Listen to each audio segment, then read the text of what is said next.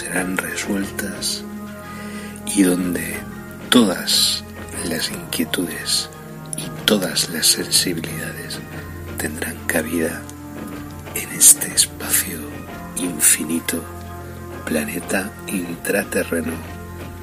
Comienza para todos y todas en estos instantes. Disfrutad y gracias por la escucha. Bienvenidos al misterio en planeta intraterreno, donde todas vuestras dudas serán resueltas y donde todas las inquietudes y todas las sensibilidades tendrán cabida en este espacio infinito, planeta intraterreno, comienza para todos y todas en estos instantes. Disfrutad y gracias por la escucha.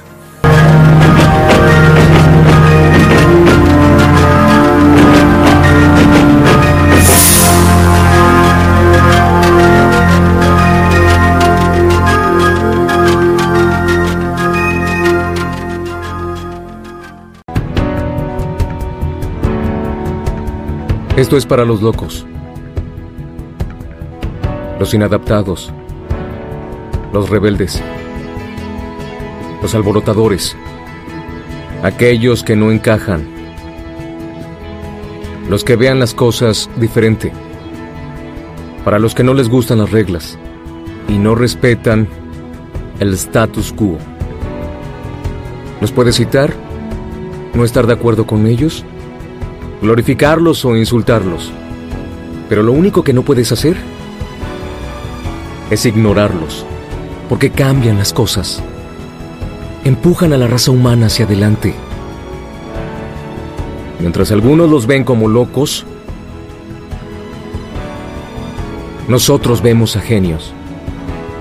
Porque las personas que son tan locas y creen que pueden cambiar al mundo, son las que lo hacen.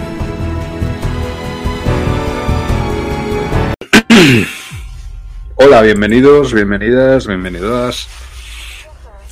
En general, todos bienvenidos a todos los seres, eh, géneros, eh, de todo tipo del universo.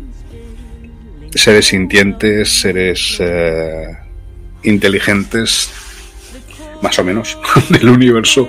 Bienvenidos a este rincón, pequeño rincón, que es vuestro planeta intraterreno que bueno, eh, ya, hoy ya tocaba hacer el programa, hoy hemos, estamos un poco retrasados con respecto a, a todo, a todo nuestro, nuestro ritmo habitual. Pero bueno, eh, también han existido otro tipo de otro tipo de razones y otro tipo de motivaciones eh, también muy importantes ¿no? a la hora de pues eso, a la hora de eh, hacer el programa a esta hora tan tarde. Como os dije ayer, estamos empezando ahora una nueva dinámica en la cual, pues obviamente, eh, obviamente, pues eh, vamos a hacer programas a diario, ¿vale? Entonces, estamos aquí. A ver, a ver, espera, es que, tengo que preparar algunas cositas por aquí. A ver, ¿eh? exacto. Y cuando acabe de preparar algunas cositas, pues vamos a, eh, hablar de los pleiadianos hoy. Hoy vamos a hablar de los pleiadianos, que es una raza harto importante, muy bien conocida por todos y todas, y tododoas, y en general porque es una raza élfica, como ya sabéis, los elfos míticos de los cuentos y tal, eh, son identificados como eh, los, eh, los extraterrestres pleiadianos, ¿vale? Estos de las orejas puntiagudas. Es que tengo que hacer un par de tareas antes de hablar del tema. Pero bueno, vamos a empezar a ir subiendo las fotos, las imágenes de hoy, para que así pues eh, ya eh, ya pues la cosa vaya por donde tiene que ir. A veces nos cuesta calentar, hace muchísimo frío estos días aquí en aquí en, en Giria, donde yo me encuentro. Y bueno, pues eh, muy agradecido de todos los eh, todas las eh, todas las fuerzas que me estáis enviando desde todas todos los puntos de vista y desde todas partes eh, y todos los ánimos que estoy recibiendo precisamente porque a veces pues claro obviamente a veces es un pelín complicado el tema este de de investigar no os voy a no no vamos a entrar no vamos a entrar en detalles eh, porque si no sería muy cansado hablar de estas cosas vale pero sí que os puedo señalar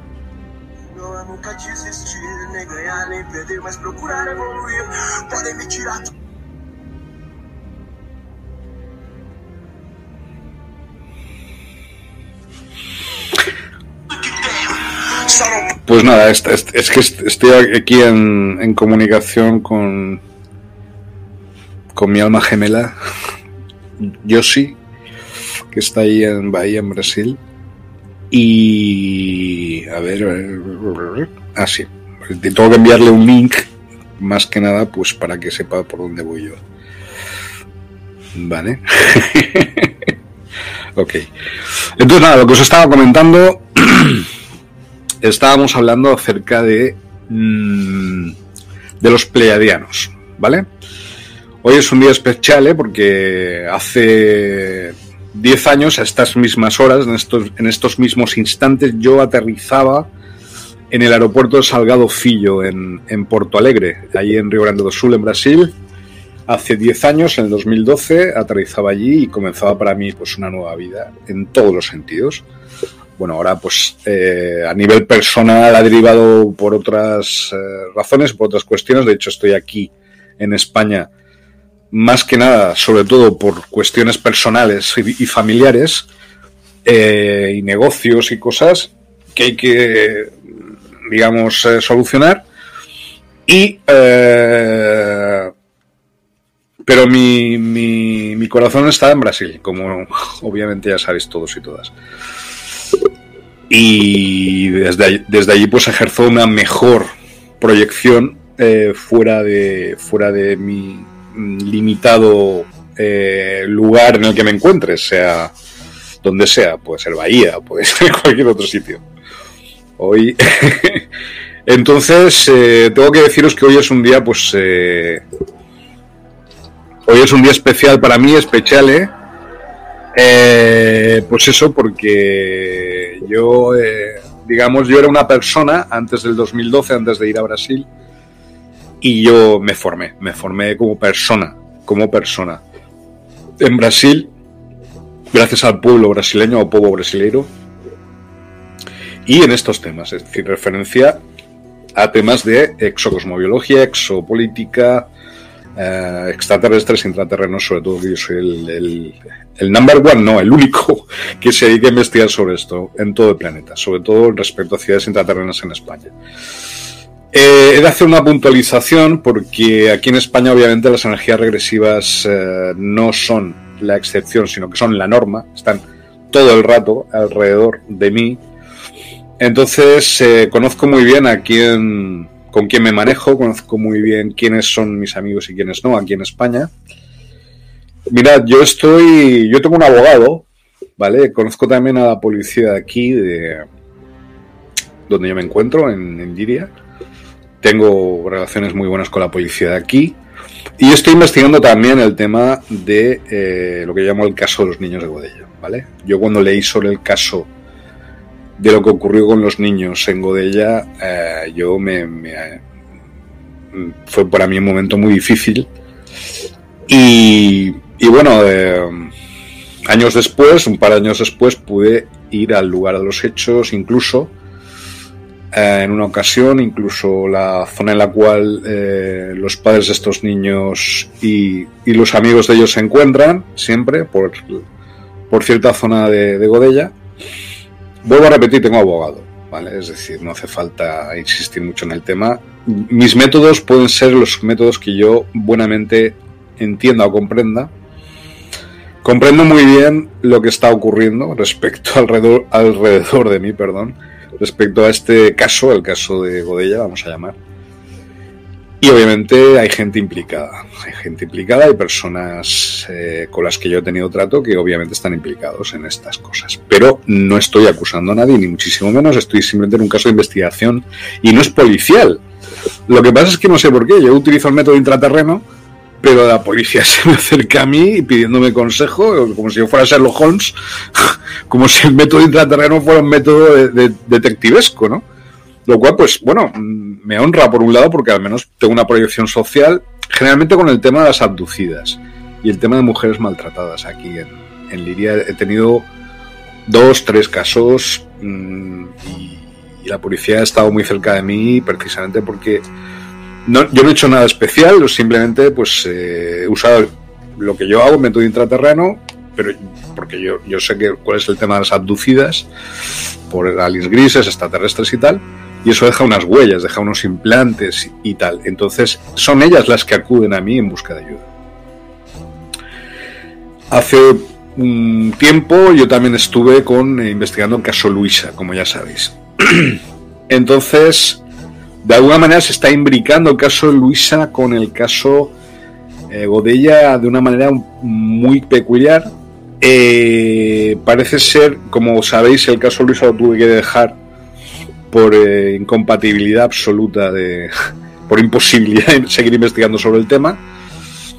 Y ahora parece ser que conforme más me acerco al, al, epicentro, digamos, de, de, toda, de toda la movida, de toda la cuestión que ocurrió ahí en Godella, más energías regresivas recibo, ¿no? O sea, más amenazas, más eh, cuestionamiento hacia mi persona incluso. Eh, y bueno, pues eh, yo os digo que estoy pertrechado y en estos momentos no es como hace unos años. Ahora sé exactamente, pues eso, que tengo un abogado, que lo sepáis, ¿vale? Y que, y que bueno, en todo caso tampoco creo que yo sea, creo, creo, que haya que bajar a ese punto, pero bueno, si es necesario, obviamente, porque murieron dos niños, en circunstancias muy extrañas. Entonces, obviamente, mm, en breve sacaré las conclusiones con mucho cariño, con mucha eh, delicadeza, y no desde un punto de vista ni siquiera policial, sino desde un punto de vista humano, creo yo, sin culpabilizar a nadie, sin, sin culpables y sin y sin... Es simplemente una cuestión exocosmobiológica, fue un tema realmente peculiar. Y enlaza también con otro de mis libros que habla de las sectas eh, satánicas o sectas eh, de energías regresivas en la huerta de Valencia. ¿no? Es decir, una secta no es, para, vamos a ver, para que haya una secta no es necesario que haya pues una organización con unos estatutos y con, una ¿no? Eh, que esté todo oficializado. Es decir, una secta es un grupo de personas, un grupo de amigos que se reúnen para realizar cierto tipo de rituales, ¿no? O para hacer cierto tipo de ritos, o simplemente pues para estar ahí tomar algo. Eh, una secta puede ser eso, cuando hay un componente, digamos, de mm, periodicidad. Es decir, que se ven every day, todos los días, eh, y hay una constante comunicación entre ellos.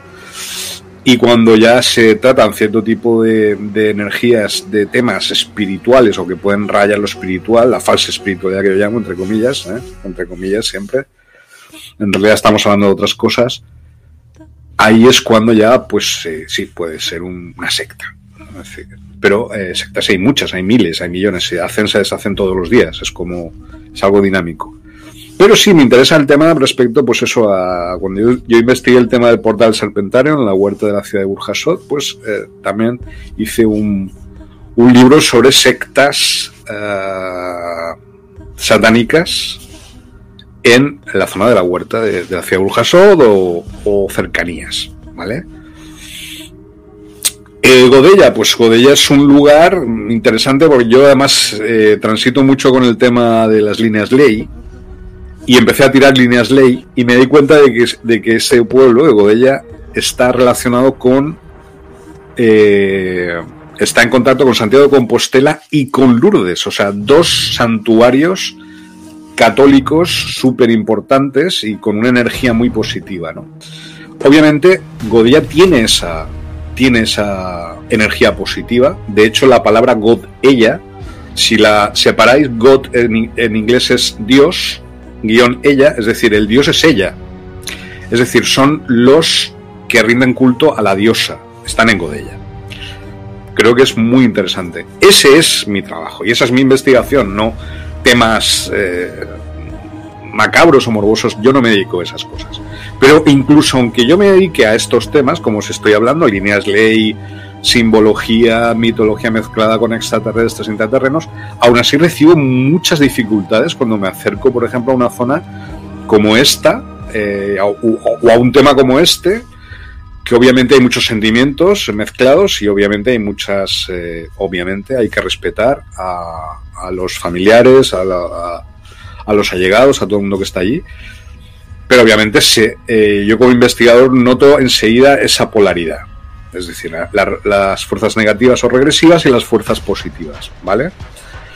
De hecho, es un lugar, lo de ella, donde hay muchísima polarización entre donde hay energías muy positivas, hay energías muy negativas. Entonces, estamos hablando de los pleiadianos, estos picudos, ¿no? Estos que tienen las, las orejas así picudas en punta eh, y que se llaman los elfos, ¿no? Que aparecen a Tierra Media, en Seo de los Anillos, en el Hobbit y todo esto, ¿vale?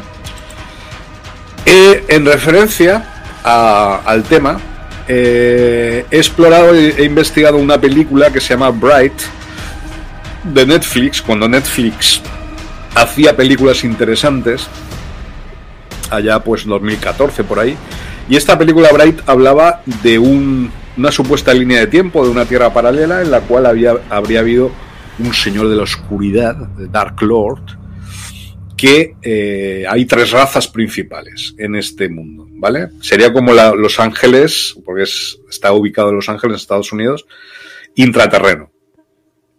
Entonces están estos, que son los orcos, que son los aliens grises, son los, eh, los reptilianos, los Cthulhu, regresivos, los que rinden culto al Señor Oscuro. Luego están los humanos, que están entre medias, tenemos energías positivas y negativas. Y luego están los, eh, los elfos, los pleiadianos, ¿vale? Que están dirigiendo el cotarro desde sus negocios, sus coches Ferrari y sus barrios residenciales, sus condominios, como dicen en Brasil. Entonces es muy interesante esta película que está, está protagonizada por Will Smith, en el año 2014, como os digo, porque eh, saca a colación el tema de la cohabitación entre diversas razas extraterrestres e intraterrenas aquí, en, la superficie. Lo que pasa es que aquí se lleva un extremo en el cual ya aparecen tal cual las razas, ya no se esconden, no van camufladas, ¿vale? Entonces en ese supuesto mundo, en esa supuesta línea de tiempo, en esa supuesta tierra paralela, pues aparecen, eh, aparece el señor oscuro, que es que era un señor eh, oscuro para todas las razas, ¿eh? y que se ve que era bastante temido por los humanos, ¿vale? Bueno, esto es de las bases subterráneas del otro día. Esto, es, esto me faltó señalar una base subterránea submarina, ¿vale? Que existe precisamente. ¿Dónde? En Kiev, en Ucrania. O sea, la base mm, submarina subterránea militar secreta más importante del planeta está en Ucrania, en Kiev. ¿Os suena de algo? Hay una guerra allí, ¿no? ¿O quién intenta invadir Kiev? Los rusos. ¿Quién intenta hacerse cargo? ¿Y quién intenta tomar posesión de esta base secreta militar subterránea? Los rusos, pero ¿en, en, qué, en qué manos está? ¿Los ucranianos o la OTAN? utilizando los túneles secretos y todas estas historias, ¿vale? Esto es un eh, regresivo eh, de esta misma base que, bueno, fue, pues, fue aniquilado pues por unos soldados. Y veis la cabeza y tal y obviamente esto esto no es eh, broma. Esto no es maquillaje ni esto es esto es real vale es un ser real que fue diezmado pues por los los propios soldados vale esto dentro de la base subterránea de Kiev de Ucrania tiene otro nombre bueno esto son cosas personales que no sé por qué he puesto aquí de unas tiradas que hice yo con la baraja gitana y esto es muy interesante porque ayer, ayer, surgió una noticia que es muy positiva, ¿vale? Quiero que, que estéis atentos y muy atentas a lo que os voy a decir ahora. Existe un sol interior. Dentro del sol hay otro sol. Dentro del sol hay océanos. Dentro, yo sé que esto es muy fuerte de decir, ¿eh? Yo os estoy avisando. Dentro del sol hay humanidades, ¿vale? Hay habitantes. Entonces, el sol interior. Bueno, pues ayer llegó una noticia desde medios oficiales, ¿eh? O sea, ya no estoy hablando de... Eh, pues eh, informaciones a través de canales más o menos difíciles de conseguir como los que yo tengo, en que parece ser que había cierto tipo de ondas en el Sol que habían logrado decodificar, que habían logrado Mm, eh, descifrar y que habían logrado aparecer en los aparatos de medida eh, de la NASA, estas ondas van a una velocidad que no puede ser reconocida. O sea, están hablando de que hay una velocidad de onda que no puede ser recogida por ningún aparato eh, electrónico actual humano. ¿Qué significa esto? Que va más allá de la velocidad de la luz. ¿Qué significa que una onda matérica, física, dentro del mundo de las leyes físicas y químicas en las cuales nos estamos moviendo, sin hablar de multidimensionalidad, ¿qué significa que una onda va a una velocidad más allá de la velocidad de la luz o incluso es indetectable? ¿Qué hay? Hay, otros eh, lugares, hay otras dimensiones, hay otros universos con otras leyes físicas, existe entonces la posibilidad de que por fin la ciencia académica apruebe la multidimensionalidad, de que vivimos en un universo multidimensional con múltiples portales y con múltiples universos alternativos, no solo alternativos, sino tan reales como nosotros y que conviven con nosotros y a través de ciertas puertas, de ciertos portales, llegamos a estar y a, y a establecer contacto con ellos. Esta noticia es muy importante. Y tiene como protagonista nuestro Sol. ¿Vale? Bueno, esto de los aviarios que vimos ayer. Y hoy es un día, como os digo, muy especial. Eh, un día de energías muy cargadas. Eh, he recibido cierto tipo de... Yo no diría amenazas, porque tampoco ha llegado a ser amenaza, pero sí obviamente están intentando llevarme a un plano eh, que no es el mío. Intentan quitarme de mi trabajo, que yo no siga haciendo mi trabajo porque hay muchos intereses. Tener en cuenta que Godella, ¿vale? Este lugar que, el cual eh, os estaba comentando, es, uno, es el lugar con más renta per cápita de toda la comunidad valenciana, junto a Rocafort. Es decir, donde más pasta hay. Entonces hay muchos intereses ahí, debe ser financieros, intereses inmobiliarios, etcétera, que chocan con una espiritualidad sana o con una familia que ocupa un cierto chalet y tal, con unos niños y tal. Me imagino que debe ser eso, sobre todo. Una especie de... Eh, ¿Cómo se puede decir? Mm, esto ya ocurrió en otros lugares de, de la península ibérica, de España, aquí de Valencia sobre todo, una gentrificación salvaje del territorio a través de diversos medios y hay que eliminar a los alternativos, eliminar físicamente. Y no estoy hablando solamente de temas de exocosmobiología, pero también. Y en ello hay una guerra, un conflicto entre intereses, hay un, conflicto entre razas extraterrestres e intraterrenas.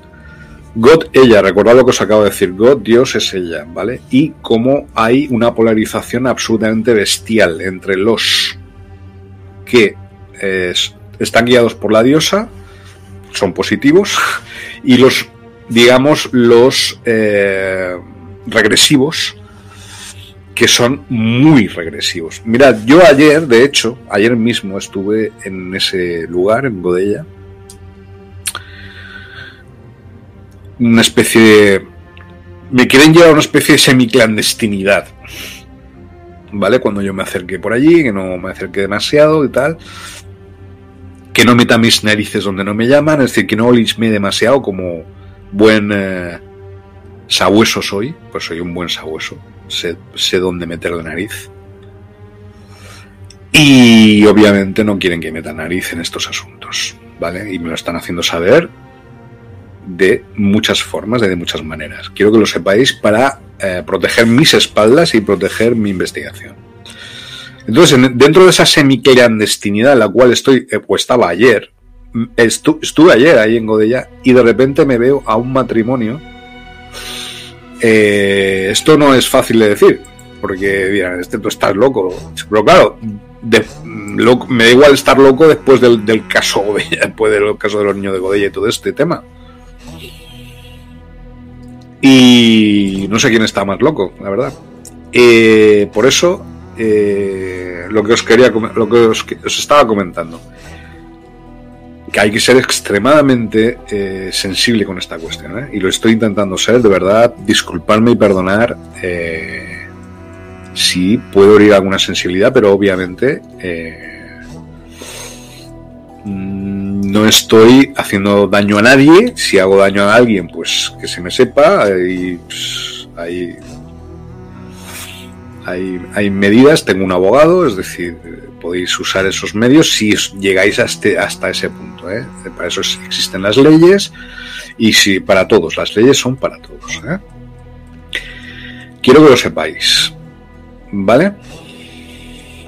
Entonces estamos haciendo el tema este, el, programa de hoy en base a, disculpad de verdad, en base a la película Bright. Lo que pasa es que, claro, se me han mezclado pues otras investigaciones que estoy todavía, una que está, se acabó así de una manera muy extraña, como fue el caso Luisa, y ahora pues el caso God, ella.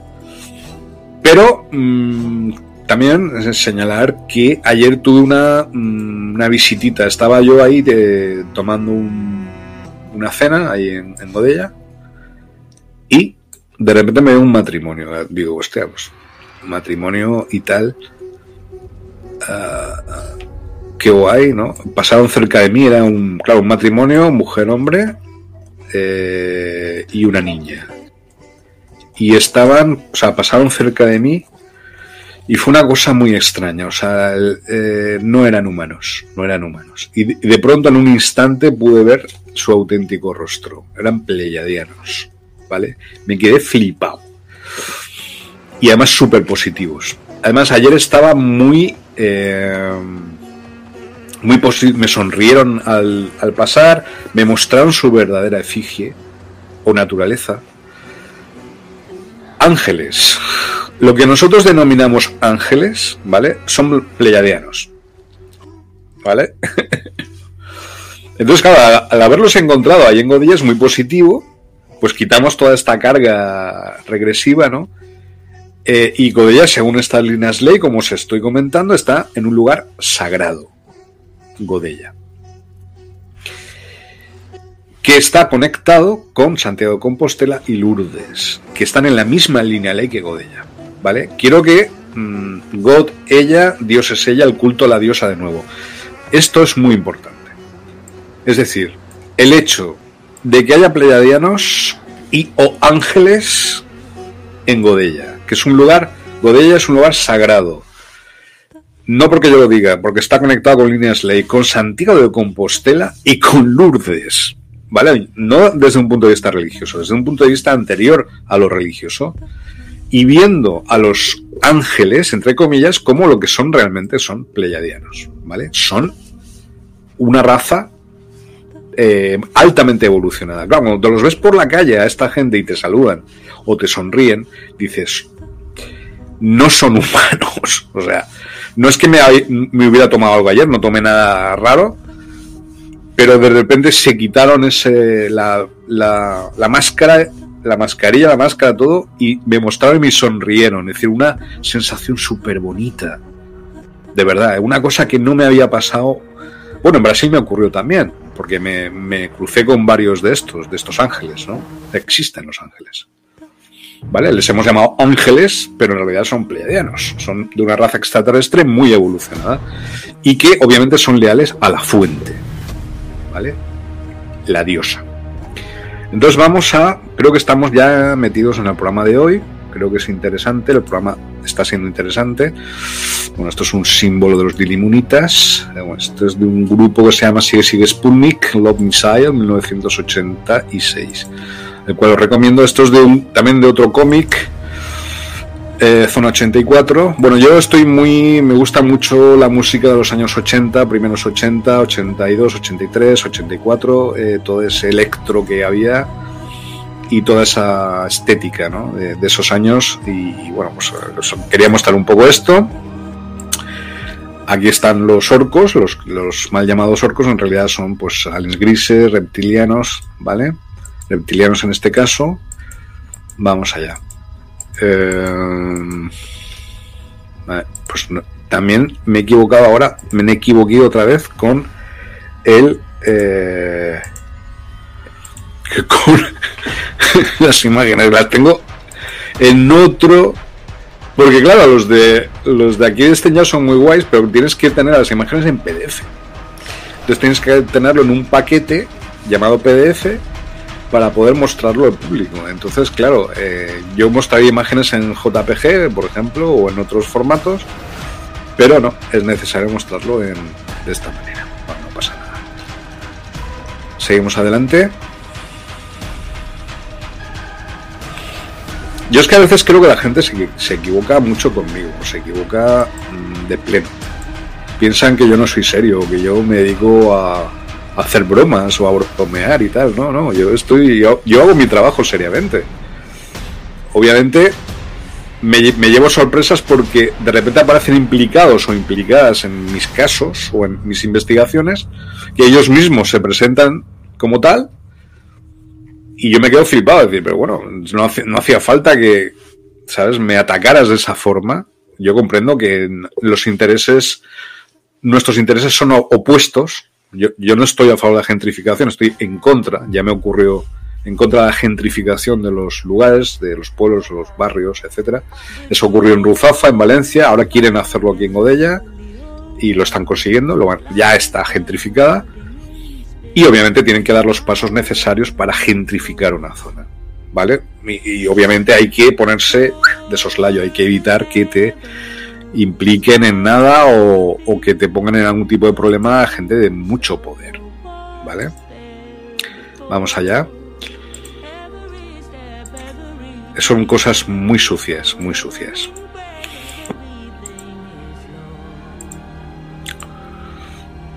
Este tampoco. Disculpadme de verdad. No sé por qué he dormido hoy. Hoy estoy muy sensible porque como, claro, hace 10 años que yo estaba eh, llegando a Brasil, pues obviamente pues hay muchas, hay muchas cosas. Pero bueno, estoy, estoy bien. El pasado pasado es. Seguimos adelante, ¿eh?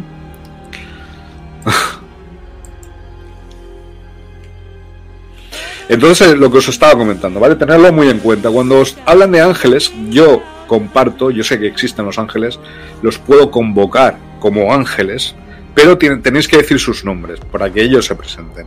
Los, ángeles son razas extraterrestres altamente tecnologizadas, con unas tecnologías muy desarrolladas, y en este caso tecnologías, eh, ¿cómo, ¿cómo, explicaroslo? Mm, tecnologías eh, que pueden llegar a conectar con vosotros y por canales que no os podéis ni imaginar, ¿vale? En este caso, pleiadianos, per se. ¿Vale? En persona. Se te, presentan en persona, eso es otro tema. Vale, de, esta película, de Bright, de Netflix, Ahí aparecen pues una serie de imágenes que os quería mostrar. En el principio Dios creó a todas las razas igual.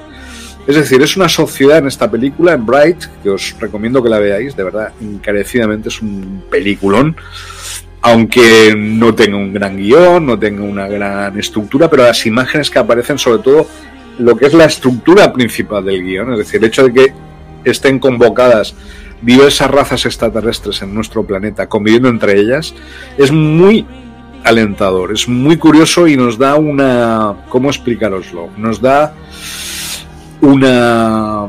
nos anima a seguir investigando desde, desde el punto de vista nuestro de exocosmobiología. ¿vale? Esto es una serie de pintadas que aparecen en la película. Estas, eh, digamos, los, los orcos, los aliens grises y los, reptilianos. Es una, es una raza reptoide, ¿vale? Es eh, la de los orcos. Al igual que aparecen en la película El Señor de los Anillos, las películas El Señor de los Anillos y, y El Hobbit, ¿vale? Entonces, los, estos, los aliens grises, aliens grises no solo son cabezones, hay muchos híbridos, serían híbridos de aliens grises. Eh, con genética reptiliana. En este caso sí que estoy de acuerdo con que los aliens grises tienen genética reptiliana porque han creado razas, subrazas como estas, violentas, eh, a lo largo de la historia, a lo largo de toda nuestra historia y han estado colaborando, bueno, colaborando, han estado conviviendo con nosotros, haciéndonos la vida imposible durante millones de años. Orcos, los orcos luchan por ti. ¿Quién luchará por nosotros? En este mundo, los orcos son llevados a campos de eh, concentración, son eh, reacondicionados a la sociedad, se les estigmatiza de la sociedad, se les expulsa de la sociedad porque se les considera que, que sirven al, al señor de la oscuridad, al señor oscuro. Mientras que los pleiadianos, los elfos, ten en cuenta que cuando hablamos de ángeles, pleiadianos, elfos son lo mismo es lo mismo, son pleiadianos, ¿vale?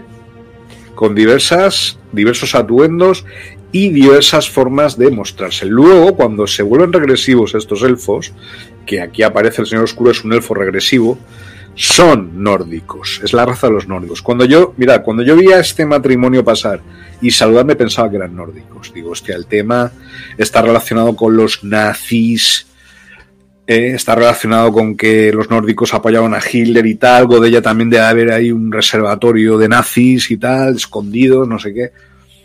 Pero no, la sensación que a mí me dieron, y os lo digo así en serio, es una enorme paz. ¿Vale? Aquí aparece pues otro, otra efigie. Es un mundo en esta película, en la película Bright, es un mundo mágico. Es un mundo en el cual la magia tiene más importancia que las armas las armas normales, o el dinero, ¿eh? el poder. El poder, ¿qué es el poder? Vamos, vamos a parar un poco aquí, vamos a, vamos a preguntarnos, ¿qué es el poder? El poder emanado de la fuente, el poder del dinero, el poder de las armas, el poder político, ¿cuál es el poder más grande que existe? Bueno, pues en este mundo paralelo, en este mundo virtual, en el cual estamos eh, eh, inmersos en esta película Bright, el poder más importante es el poder de la magia. Si tú tienes la varita mágica de uno de estos, del Señor Oscuro, que aparece en la mano de este ser, tú puedes cumplir cualquier deseo que quieras. Puedes transformar un coche en un árbol inmediatamente, como Harry Potter. Puedes conseguir un montón de una montaña de lingotes de oro para ti o puedes pedir cosas más allá de lo material, que ahí es donde están realmente los deseos. ¿Qué pediríais vosotros? Es una pregunta que os hago. ¿Qué pediríais vosotros y vosotras si tuvierais ese poder, esa varita en vuestras manos? ¿Qué deseo pediríais? ¿Vale? Pensarlo bien. ¿Veis? Y aquí aparecen los reptilianos como, cuidado, hay reptilianos, ¿vale? Es, es interesante la película porque aparecen esa cohabitación, esa cohabitabilidad entre diversas razas, ¿no? Extraterrestres, intraterrenas. En este caso, reptilianos. O silurinitas estos. Los supuestos dinosaurios se ah, convirtieron en bípedos y caminaron junto a los humanos.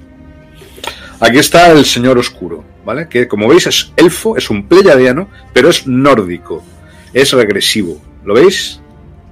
Hay las calaveras y tal. Hay diversos signos que, no porque yo esté en contra de, la simbología de los calaveras y tal, eso puede ser, tú puedes ser esta simbología y decir, realmente es buena gente, puede serlo. Pero en este caso no, en este caso un, un nórdico, un pleyadiano regresivo, es altamente regresivo. Porque usa el poder para beneficio egoísta, para beneficio propio de, ellos. Ahí está la gran diferencia entre unas razas. Cuando yo digo regresivos, significa seres que van en contra de la fuente, son regresivos de la fuente. Cuando digo positivos es porque están agregados a la fuente, no reniegan de la fuente. Estoy muy mal, ¿eh? ¿Vale? Esta es otra de las imágenes que a mí me, me, han chocado, me han llamado la atención de la película de Bright. Sé tú mismo, es decir, los, los eh, híbridos, estos híbridos alien gris, reptiliano, humano y tal, que son estos orcos con los colmillos que aparecen aquí, los orcos del Señor de los Anillos, estas razas son regresivas per se. Pues bueno, en este momento de la historia, en esta película, estos regresivos son perseguidos y son buenos, es decir, se, se van socializando. ¿Vale? Y aparece de repente un pleyadiano, un nórdico, mejor dicho, regresivo, un pleyadiano regresivo, un nórdico, que es el Señor de la Oscuridad, que rige sobre ellos, pero eso fue hace millones de años. Pero aún sigue habiendo rencillas entre ellos y tal. Entonces tienen eh, controlados a, a estos eh, aliens grises, a estas razas híbridas regresivas, eh, y ellos pues intentan obviamente tener sus mecanismos culturales de, liberación, como son pues pintadas, de hip hop y tal. Muy interesante la película, muy buena. Vale, aquí aparece pues eso, el señor oscuro con la varita esta que le permite conseguir cualquier cosa. La película aparece varios momentos en que es como la búsqueda del grial, es como la búsqueda de la varita, porque si tú consigues la varita, tú puedes conseguir cualquier cosa. No hace falta ser pleyadiano, si eres humano, puedes invocar ese poder. Entonces van todos policías, van los pleyadianos, van los eh, los nórdicos, van los eh, híbridos grises, van los eh, los humanos, todos en búsqueda de esa varita porque claro que significaría conseguirlo todo. Estoy hablando en estos momentos en, a diversos niveles de, de, entendimiento, ¿vale? En estos momentos yo estoy multidimensional. Estoy hablando ya no solo a vuestras eh, a vuestros oídos, sino a vuestros seres más elevados, quintodimensionales, incluso más allá. Estamos hablando a varios niveles con varias voces en este momento, en estos momentos. ¿Vale? Vale, aquí está, pues, esas batallas que hubo míticas y que aparecen representadas aquí en plan eh, cultura urbana, ¿vale? Entre el Señor de la Oscuridad, cómo venció a las razas híbridas grisáceas, reptilianas, eh, gracias a esa varita. Aquí aparece, ¿veis esto que aparece Fairy Removal? Porque las hadas en esta película, las hadas son tóxicas, son regresivas, que hay algunas. Entonces, claro, hay mmm, diversas agencias gubernamentales que se dedican a eliminar a las hadas. Esto es curioso. Que las hadas son como averecianas, no son eh, ¿vale? Aquí están otra vez estas razas regresivas, los uh, híbridas grisáceos reptilianos que aparecen tal cual en las películas del Señor de los Anillos y del Hobbit, ¿vale? Pero hablan de estas razas extraterrestres. En este caso es un héroe de ellos que se llama Gerak. Gerak vive. Aquí es una imagen curiosa, aquí pintado en una, en una pared de una ciudad, en este caso una ciudad uh, de un mundo paralelo, en esta película, en Bright, pero yo en mis investigaciones, porque yo investigo mucho en sitios a veces me he metido en casas destruidas en mitad de la huerta y hallo, hallo conocimientos. ¿eh? Entonces, al lado de esas casas, que no se sabe muy bien por qué han sido destruidas, por fuerzas regresivas, ha ocurrido algún evento luctuoso allí, yo huyo de lo morboso, huyo de, huyo de estas cosas. Pero tenéis que fijaros en las pintadas. Porque hay mucho, mucha información extraterrestre, multidimensional, mucha referencia a muchas razas. Como sabéis bien, a lo largo de mis libros aparecen pintadas de extraterrestres, de los serpentarios sobre todo, en Valencia, que es donde me he movido últimamente. Y aquí aparece este este ser, este pleiadiano, en este caso este nórdico, controlando a los humanos, al humano para machacar a, en este caso, a los a los a las razas híbridas, grisáceas y reptilianas. Que en este caso, en este mundo creado por esta película, en Bright, creado o, recreado, eh, son explotados por los humanos. Pero desde la mano, como veis, del nórdico que controla la mente de los humanos. Somos un instrumento de castigo contra eh, las víctimas, que en este caso son las razas inferiores desde el punto de vista de los pleiadianos, de los nórdicos, perdón, mejor dicho.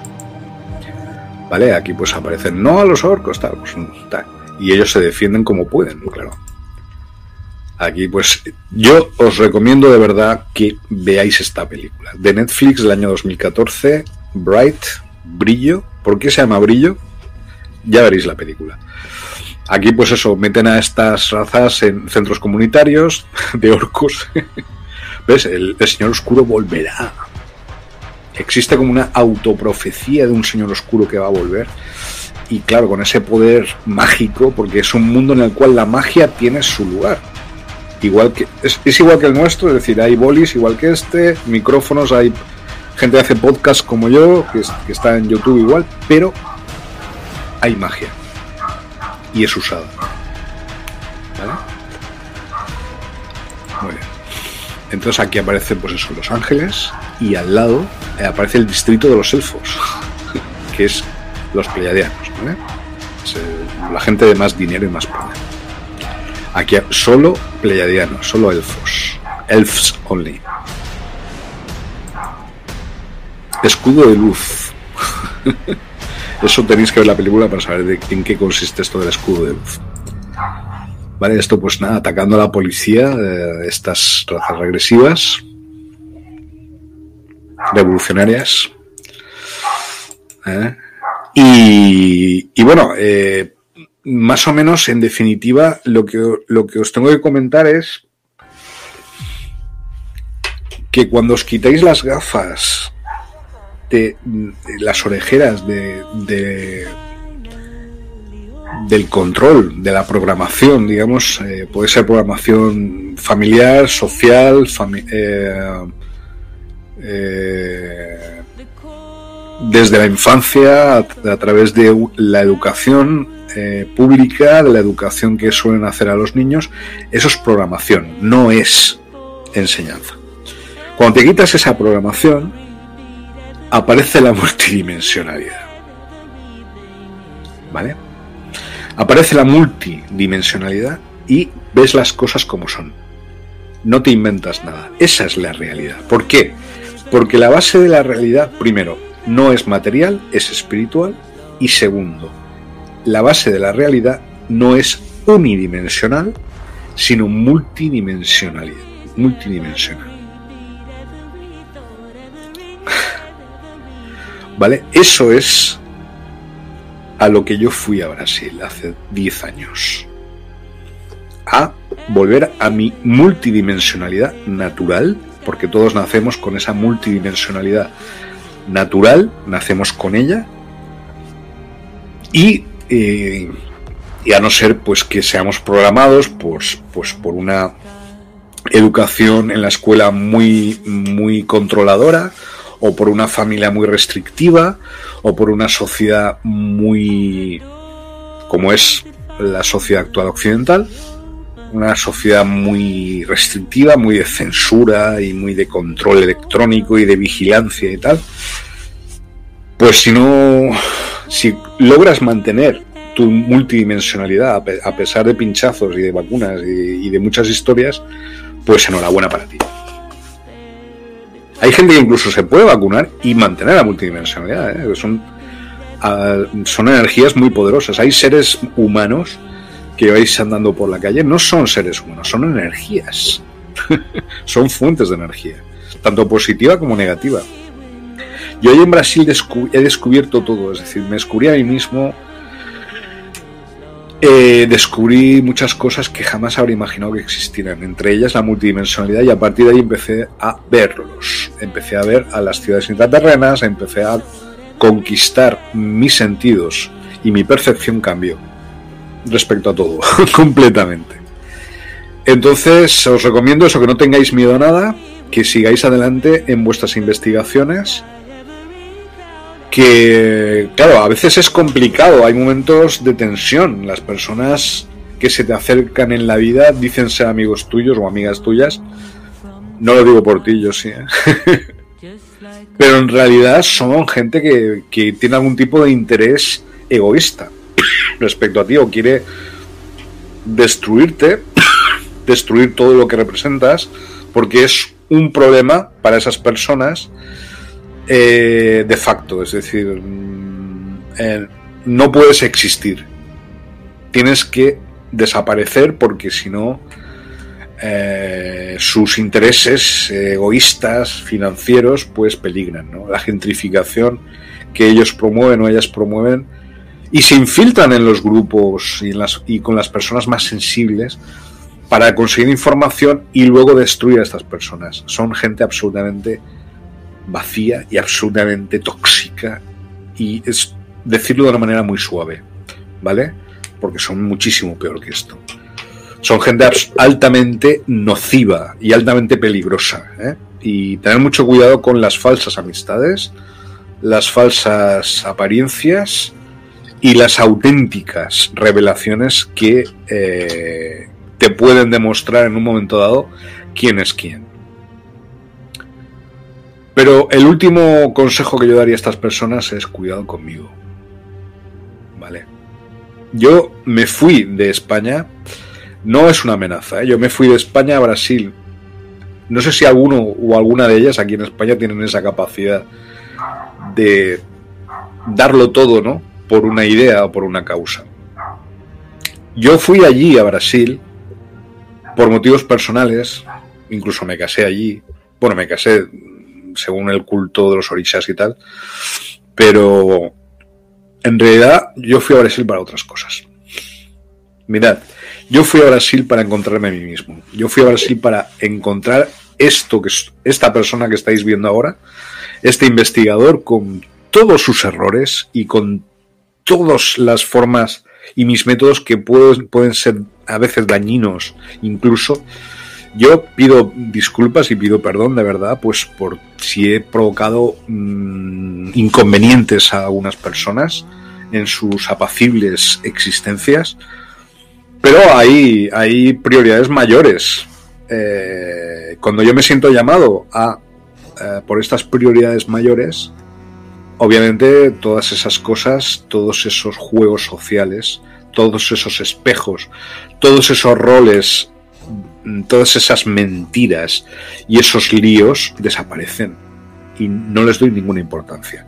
Y ahí es donde peligro yo socialmente, porque ahí sí que tengo que tener peligro. Y abogado, tal, ayúdame, porque si no, puedo tener problemas de, de verdad, puedo tener problemas muy serios. Pero desde aquí eh, lo que os digo es que eh, os lo digo en serio, tener cuidado conmigo. Yo a veces puedo tener apariencia de ser una persona iname, una persona naif, muy inocente. Lo soy. Soy una persona y mantengo todavía esa inocencia de la infancia de los niños. No, el cinismo de la edad no ha logrado eh, calar en mí. Pero eso no significa que sea tonto o que sea una persona o una víctima. Yo me entero de todo. Sé cuando vosotros cuando la gente que se acerca a mí, aparentemente como amigos, yo ya he ido y vuelto mm, varias veces ya. Entonces, yo sé perfectamente eh, a lo que vais, por qué estáis ahí, a qué os dedicáis. Eh, y yo tengo todo preparado para este momento. Es decir, ya desde que estaba en Brasil ya me estaba preparando para este momento. cuando yo estaba en Brasil leí en el periódico, los niños de Codella, ya me estaba preparando, ya me preparé para esto. vale. Y no es una cuestión tampoco, es decir, es una cosa que estoy investigando sin haber. Eh, todavía no he pasado la siguiente fase, la de entrevista con los familiares, entrevista con los implicados, eh, directamente. Aquí pues utilizaremos estas grabadoras, estas maravillas, son unas grabadoras que nadie ve, que te las metes en cualquier lado y, hostia, las palabras aquí están registradas. Vale, aquí tengo un arma. vale. Quiero decir con ello, a lo largo de muchos años he estado registrando muchas conversaciones. Por el hecho de la investigación. ¿eh? Y he borrado todas. ¿eh? Ahí no hay ningún tipo de eh, delito contra la intimidad. Pero hay cosas interesantes en, en algunas conversaciones y datos que me han permitido atar cabos respecto a muchas cosas. Entonces, pues cuando llegue el momento, vamos a sacar las conclusiones, todo el memorándum, todos los informes, porque yo soy una persona con un sistema, yo soy una persona que serio, es decir, el método intraterreno es un método muy serio, no es un método de, no, es que mm, soy una secta y he visto luces o he visto espíritus y tal, como algunos o algunas pretenden engañarme, ¿no? Es que he visto tal, en realidad sé que no lo han visto, pero en realidad ellos son las víctimas, son las víctimas ellos y ellas, porque los que son engañados son ellos y ellas. ¿Comprendéis? Entonces, claro, mm, me hace muchísima gracia, ¿no? Cuando las personas continúan insistiendo en su error respecto a la apreciación a mí y en considerarse que son más inteligentes que yo y que son a pesar de su maldad, y continúan insistiendo en intentar eh, provocarme o perjudicarme de alguna manera. Bueno, pues intentarlo, quiero decir, adelante, quiero decir, aquí estamos, es decir, bien, vamos allá. ¿Eh? Pero tener en cuenta una cosa, yo no, no tengo enemigos. ¿Vale? Y lo repito, lo, dije ayer, lo digo hoy otra vez, cuando el general Narváez, que nació en mi pueblo, donde yo nací en Loja, en Granada, en Andalucía, aquí en España, estaba en el lecho de muerte. el cura que estaba ahí, el sacerdote, le preguntaba, oye, no, tiene nada limpiarse su alma, pedir perdón por lo que, los errores, los pecados cometidos y tal. Y no pide, no perdona a sus enemigos y entonces Narváez le dijo, no, mire, sí, yo perdono a mis enemigos. El problema es que no tengo enemigos, me los he cargado a todos. Esto le dijo, le dijo Narváez al, al, cura, al padre, ¿no? En, ese, en su lecho de muerte. Yo digo lo mismo. Vale, no tengo enemigos. Porque me los he cargado a todos. Es decir, no existen. O sea, sean quienes sean, sean, estén cerca de mí genéticamente o no, o amigos, lo que sea. No existe nada que pueda eh, perjudicarme o que pueda destruirme a mí. A no ser que sea yo mismo, obviamente. Pero ni siquiera, aunque algunas personas incluso me dicen eso, me han dicho, es que tú eres tu peor enemigo. Una de estas personas que también tiene intereses también aquí en España, madre mía, eh, eh, intereses de, perjudicarme y tenía otros planes para mí y tal, y, solo pensar en sí mismo, en sí misma. Y, rollos patateriles que, que, definen realmente la subnormalidad en la que estamos aquí en España, a nivel de investigación, es decir, el bajo nivel, mejor dicho, con, con perdón. La subnormalidad, eso no, no me gusta decir esta, esta palabra. Eh, pido excusas por ello. Pero sí el punto de vista del bajo nivel intelectual que hay en España, a nivel de investigación de estas cosas, la pacatería, ¿eh? la casposidad, la catetería de catetos y catetas que hay aquí. Y que encima se te ponen como los gallos, se les hincha el pecho y, y pretenden estar por encima de ti. sea por, no sé, se supone que, que, ¿quién crees que eres? Vamos a ver. ¿Por qué? ¿Por dinero? ¿Por, por poder? Si yo te estuve ayudando, ¿no? Bueno, te ayudé, no sé, yo me aprovecho de ti, me aproveché de ti. Muchas gracias. acércate a mí, si tienes intereses pecuniarios, intereses regresivos, cuando te acercas a mí sales escaldado o escaldada. Sin embargo, al revés. Cuando conozco a una persona que es una luz en mi vida y una persona que es un regalo todos los días en mi vida, como yo tengo la suerte de tener ahora en mi vida, todas esas sombras que yo he tenido eh, últimamente, precisamente por ese viaje que, que realicé a Brasil a nivel personal, desaparecen. Y me convierto en una persona feliz y agradecida al mundo y a la existencia por, por existir esa persona.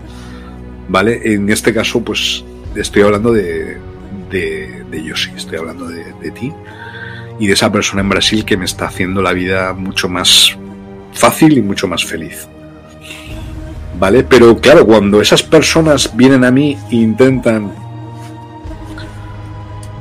desestabilizarme, eh, tienen que tener mucho cuidado porque obviamente las que pueden ser, los que están desestabilizados y desestabilizadas son ellos y ellas. Yo estoy preparado, vengo preparado ya desde hace muchísimos años para este momento. Entonces, bueno, pues eh, estáis preparados vosotros y vosotras para mí. soy, investigador, soy un investigador reconocido en todo el mundo. Vendo mogollón de libros. Ah, mira, ayer, por ejemplo, me metieron en mi cuenta 70 eh, euros por libros que he vendido este mes. 70 euros es un montón de libros vendidos. ¿Por qué? Todos los meses recibo en mi cuenta por libros que vendo. Es decir, soy un, escritor reconocido y que es, soy comprado. También soy investigador aquí en los podcasts o en, en los vídeos estos de YouTube. Entonces, claro, eh, cuando saco la varita de poder, pues desaparecen, desaparecen todas estas trampas, triquiñuelas y cosas absolutamente ridículas, eh, patéticas, que, que, pretenden, no sé, algún tipo de. no sé, realmente qué es lo que pretenden. Pero salen escaldados y escaldadas. Y ese es mi objetivo, que salgan escaldados y escaldadas. y siempre van a recordarme, nunca se van a olvidar de mí. y lo estoy consiguiendo, ¿eh? Entonces yo sé que este programa pues, puede haber afectado algunas sensibilidades y, me imagino que sí, espero que lo haga y espero que estéis preparados para los tiempos que van a venir. Espero que yo voy a publicar las conclusiones de mis investigaciones sobre el caso Godella en breve. Las tengo ya, de hecho, y bueno, simplemente pues estoy eh, avisándoos de eso. Pero tampoco va a ser una cosa muy excepcional. Yo creo que ya el caso está cerrado. El hecho de que ya no me... Eh, estas mismas personas que antes eran mis amigos íntimos, ¿no? O algunos de ellos, o algunas de ellas. Ahora resulta que me amenazan de lejos, ¿no? Me dicen que no me acerque a ciertos lugares o que debería estar... Bueno, las cosas se pueden ver desde muchos puntos de vista. No permito que nadie esté por encima de mí, ni que tenga poder sobre mí. Ni político, ni amigo ni amiga, ni nada parecido. Yo soy libre, libre absolutamente. Puedo hacer lo que quiera, cuando quiera, donde, me dé la gana. ¿vale? Obviamente están las leyes, las leyes son para todos. Ahí está mi abogado, ahí estamos todos preparaditos y preparaditas y con calma. ¿eh?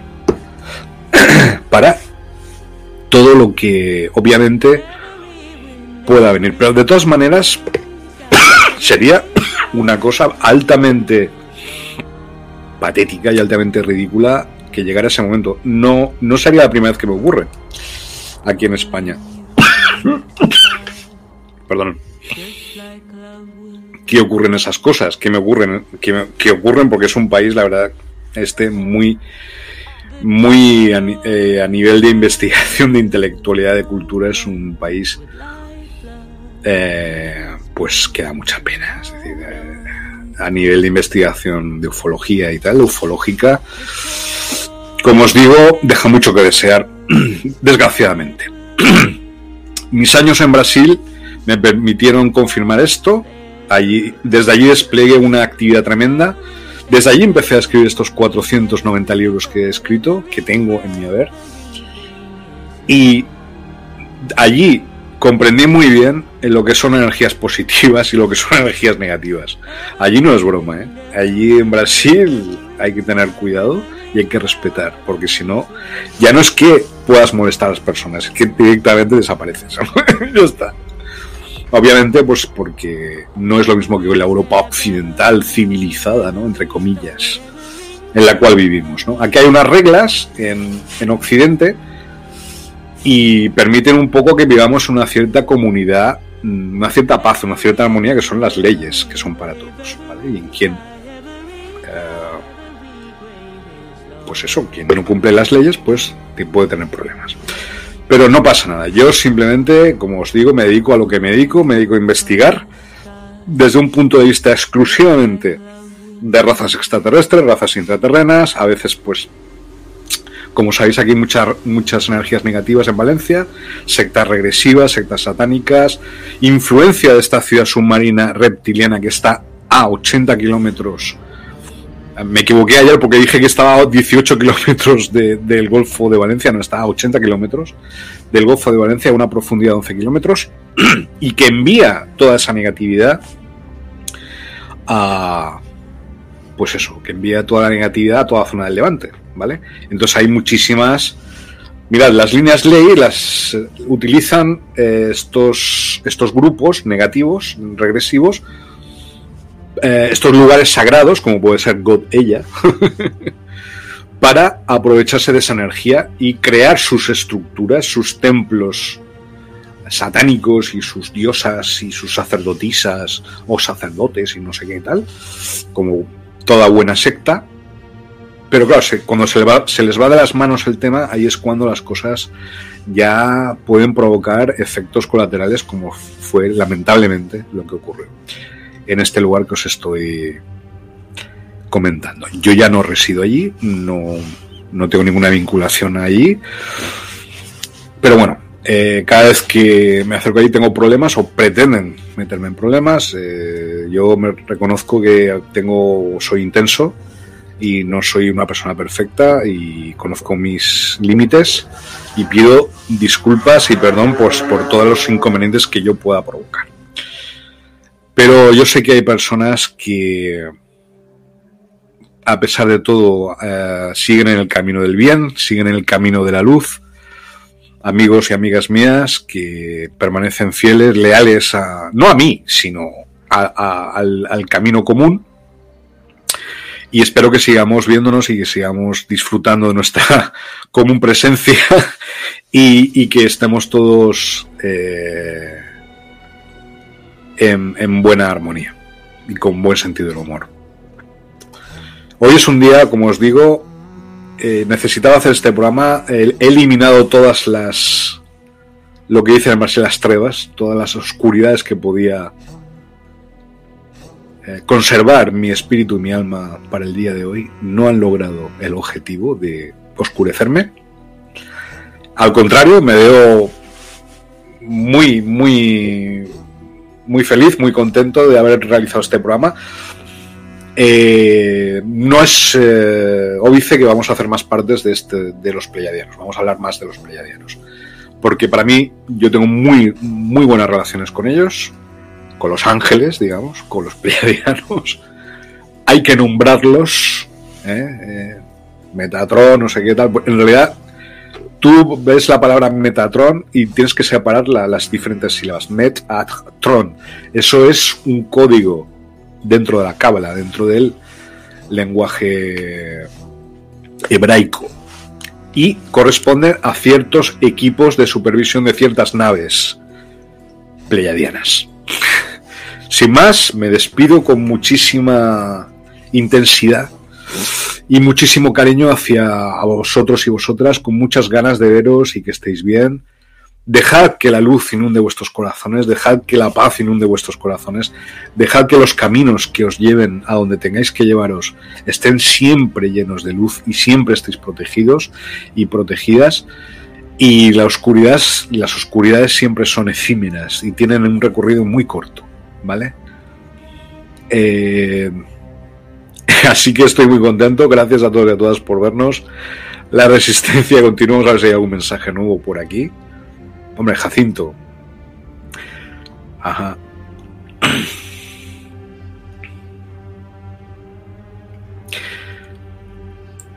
Uh, voy a mostrar este mensaje de aquí de un amigo, de Jacinto Fernández Lorite. Me parece una persona cariñosa, extraordinaria. Y voy a colocar este mensaje. Nadie está por encima de nadie. Cada persona es como es, unos más inteligentes y otros menos, pero siempre existe la opinión de otros más o menos inteligentes, pero la dan de la forma que ellos dan. Estoy de acuerdo contigo, Jacinto, estamos en esos terrenos. Yo no soy ni mejor ni peor que nadie, tengo mi... Y además lo digo, doy mi opinión, pero hay que respetar la opinión de otros. Puede ser más inteligente o menos inteligente, eso se verá en otros terrenos, obviamente y sí, eh, también hay otro mensaje de él de tenemos que hablar para un programa. Obviamente vamos a hablar. Quiero hablar contigo, quiero que hagamos un programa juntos tú y yo, cuando quieras. Estás invitado, ya sabes, puedes eh, conectar conmigo a través de este chat ahora mismo si quieres, o, del Instagram y, y, quedamos y charlamos, si quieres, en presencialmente incluso. Tomamos una cervecita, ¿eh? Y podemos o no hace falta, podemos hacer quedar así digitalmente, así virtualmente y hacer un programita así, con este formato. ¿Te gusta, Jacinto? ¿Te ha gustado el programa? Pues me alegro, al menos tengo alguien que le ha gustado. Vale, un abrazo muy grande, muy grande, allá donde estés y a todos nuestros amigos y amigas, conocidos, conocidas. Eh, eh, seres de luz, seres de oscuridad, de todo tipo, de todo tipo hay, pero que estemos todos, a ver si puede ser, en paz, que yo creo que es lo opuesto a la guerra. La paz no es algo pasivo, es algo activo, es una energía activa. Así que mucho os invito a que salgáis de vuestros cubiles mentales, intelectuales, que divulguéis y despleguéis vuestra personalidad en todos los sistemas y yo no escondo nada. A, la vista está de todos, yo hablo de todo lo que me incumbe, de todo lo que represento. O creo representar, que no soy un profeta, ni muchísimo menos, ni quiero serlo. Eh, para nada, es decir, soy una persona pues, que se dedica a investigar. A veces me equivoco, me puedo equivocar en mis investigaciones y me dedico pues obviamente cuando me equivoco pues tengo que recapacitar sobre ello. Eh, intento no cometer errores, eso sí. y bueno, cuando veo que hay momentos de tensión a veces, ¿no? Eso es porque estás llegando a un punto interesante en tu investigación, pero tienes que ser capaz también de, de retirarte del campo de investigación, del objeto de estudio, de ese contexto, para evitar precisamente eh, caer en una demasiada personalización de, la cuestión en la cual estás, del problema que tú estás tratando. Pero una investigación en curso puede tardar 25 o 30 años perfectamente. Yo estaba en una investigación, hace poco el caso Luisa, pues me estuve implicado exclusivamente en ese caso, que fue el que me, digamos, me lanzó a la fama, entre comillas, me dio a conocer realmente el caso Luisa. Estuve varios meses. Eso me llevó a otro, a conocer a Rosario Fuentes Liébana, de la Asociación de Manises. Y bueno, pues ahora eh, he vuelto a, hasta ir por libre porque considero que es lo mejor, lo oportuno, cada uno tiene su, ámbito de investigación. Y abierto a colaborar con todo tipo de asociaciones y de personas positivas y afines a mí. Y yo creo que debemos unirnos ahora el Jacinto. y está muy cerquita, muy próximos el uno del otro. Tenemos que hablar de muchas cosas. ¿eh? Y como quieras, eh, presencialmente o virtualmente. Estoy muy contento del programa de hoy. Gracias. Nos vemos. La resistencia continúa. Hemos estado en un programa. bueno, también voy a, voy a enseñar aquí el mensaje de mi. de mi.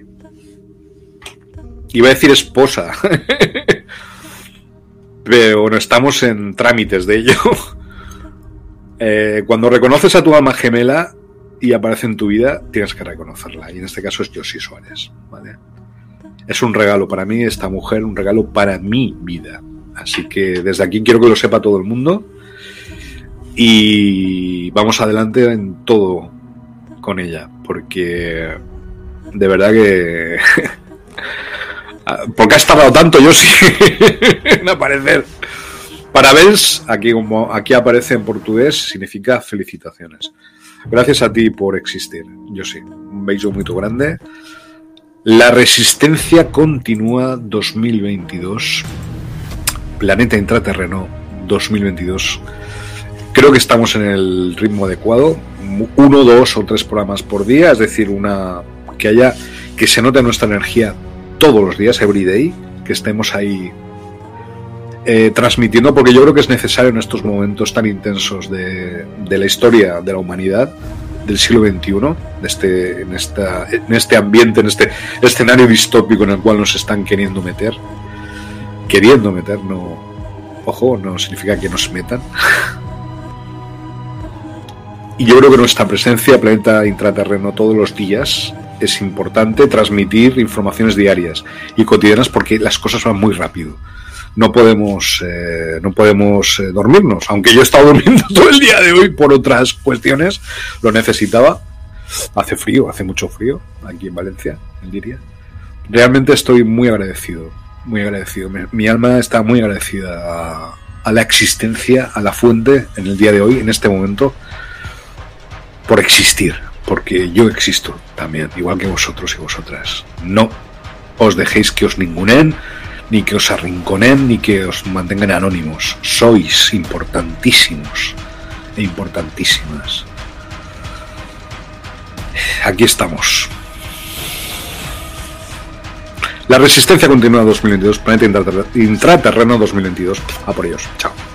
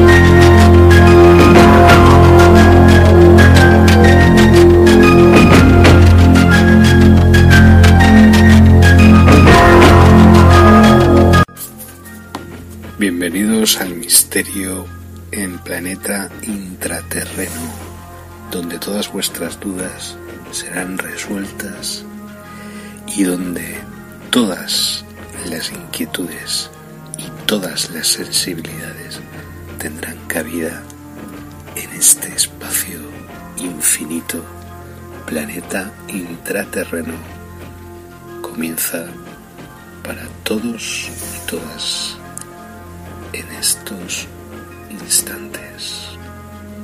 Disfrutad y gracias por la escucha.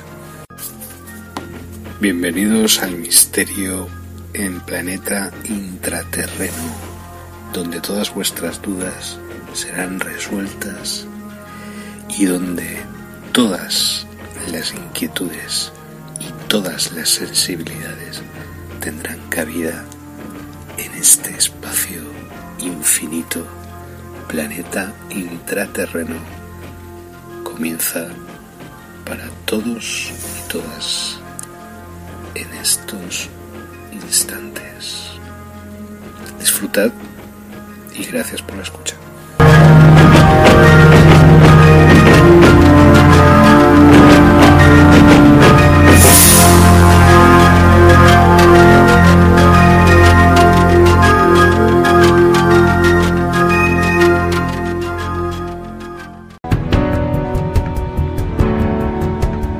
Esto es para los locos, los inadaptados, los rebeldes, los alborotadores, aquellos que no encajan, los que vean las cosas diferente, para los que no les gustan las reglas. Y no respetan el status quo. ¿Los puedes citar? ¿No estar de acuerdo con ellos? Glorificarlos o insultarlos. Pero lo único que no puedes hacer es ignorarlos, porque cambian las cosas. Empujan a la raza humana hacia adelante. Mientras algunos los ven como locos, nosotros vemos a genios. Porque las personas que son tan locas y creen que pueden cambiar al mundo, son las que lo hacen.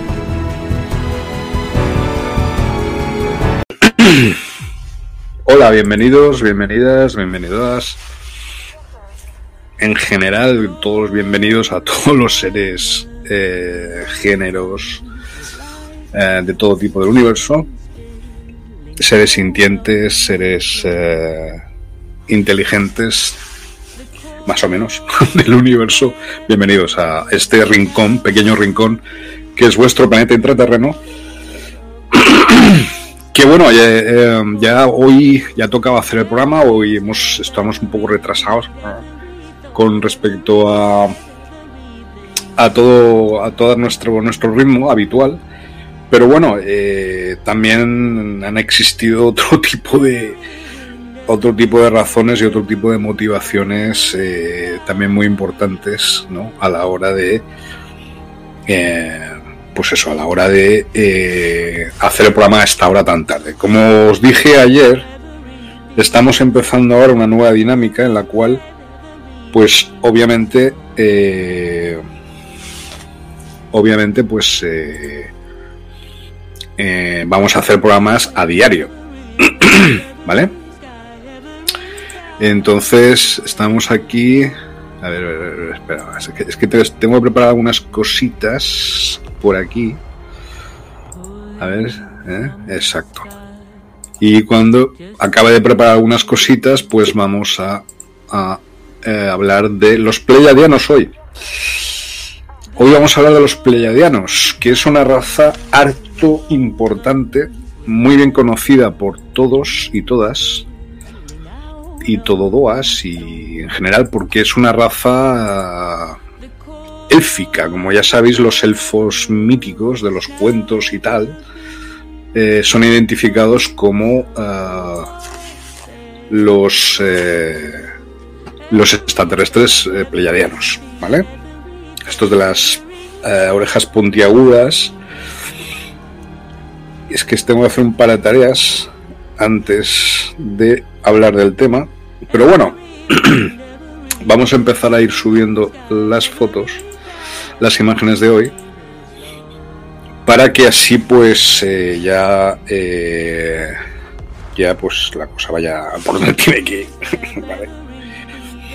A veces nos cuesta calentar, hace muchísimo frío estos días aquí en aquí en, en Giria, donde yo me encuentro. Y bueno, pues eh, muy agradecido de todos los eh, todas las eh, todas las fuerzas que me estáis enviando desde todas todos los puntos de vista y desde todas partes eh, y todos los ánimos que estoy recibiendo precisamente porque a veces pues claro obviamente a veces es un pelín complicado el tema este de de investigar. No os voy a no voy a no vamos a entrar no vamos a entrar en detalles eh, porque si no sería muy cansado hablar de estas cosas vale pero sí que os puedo señalar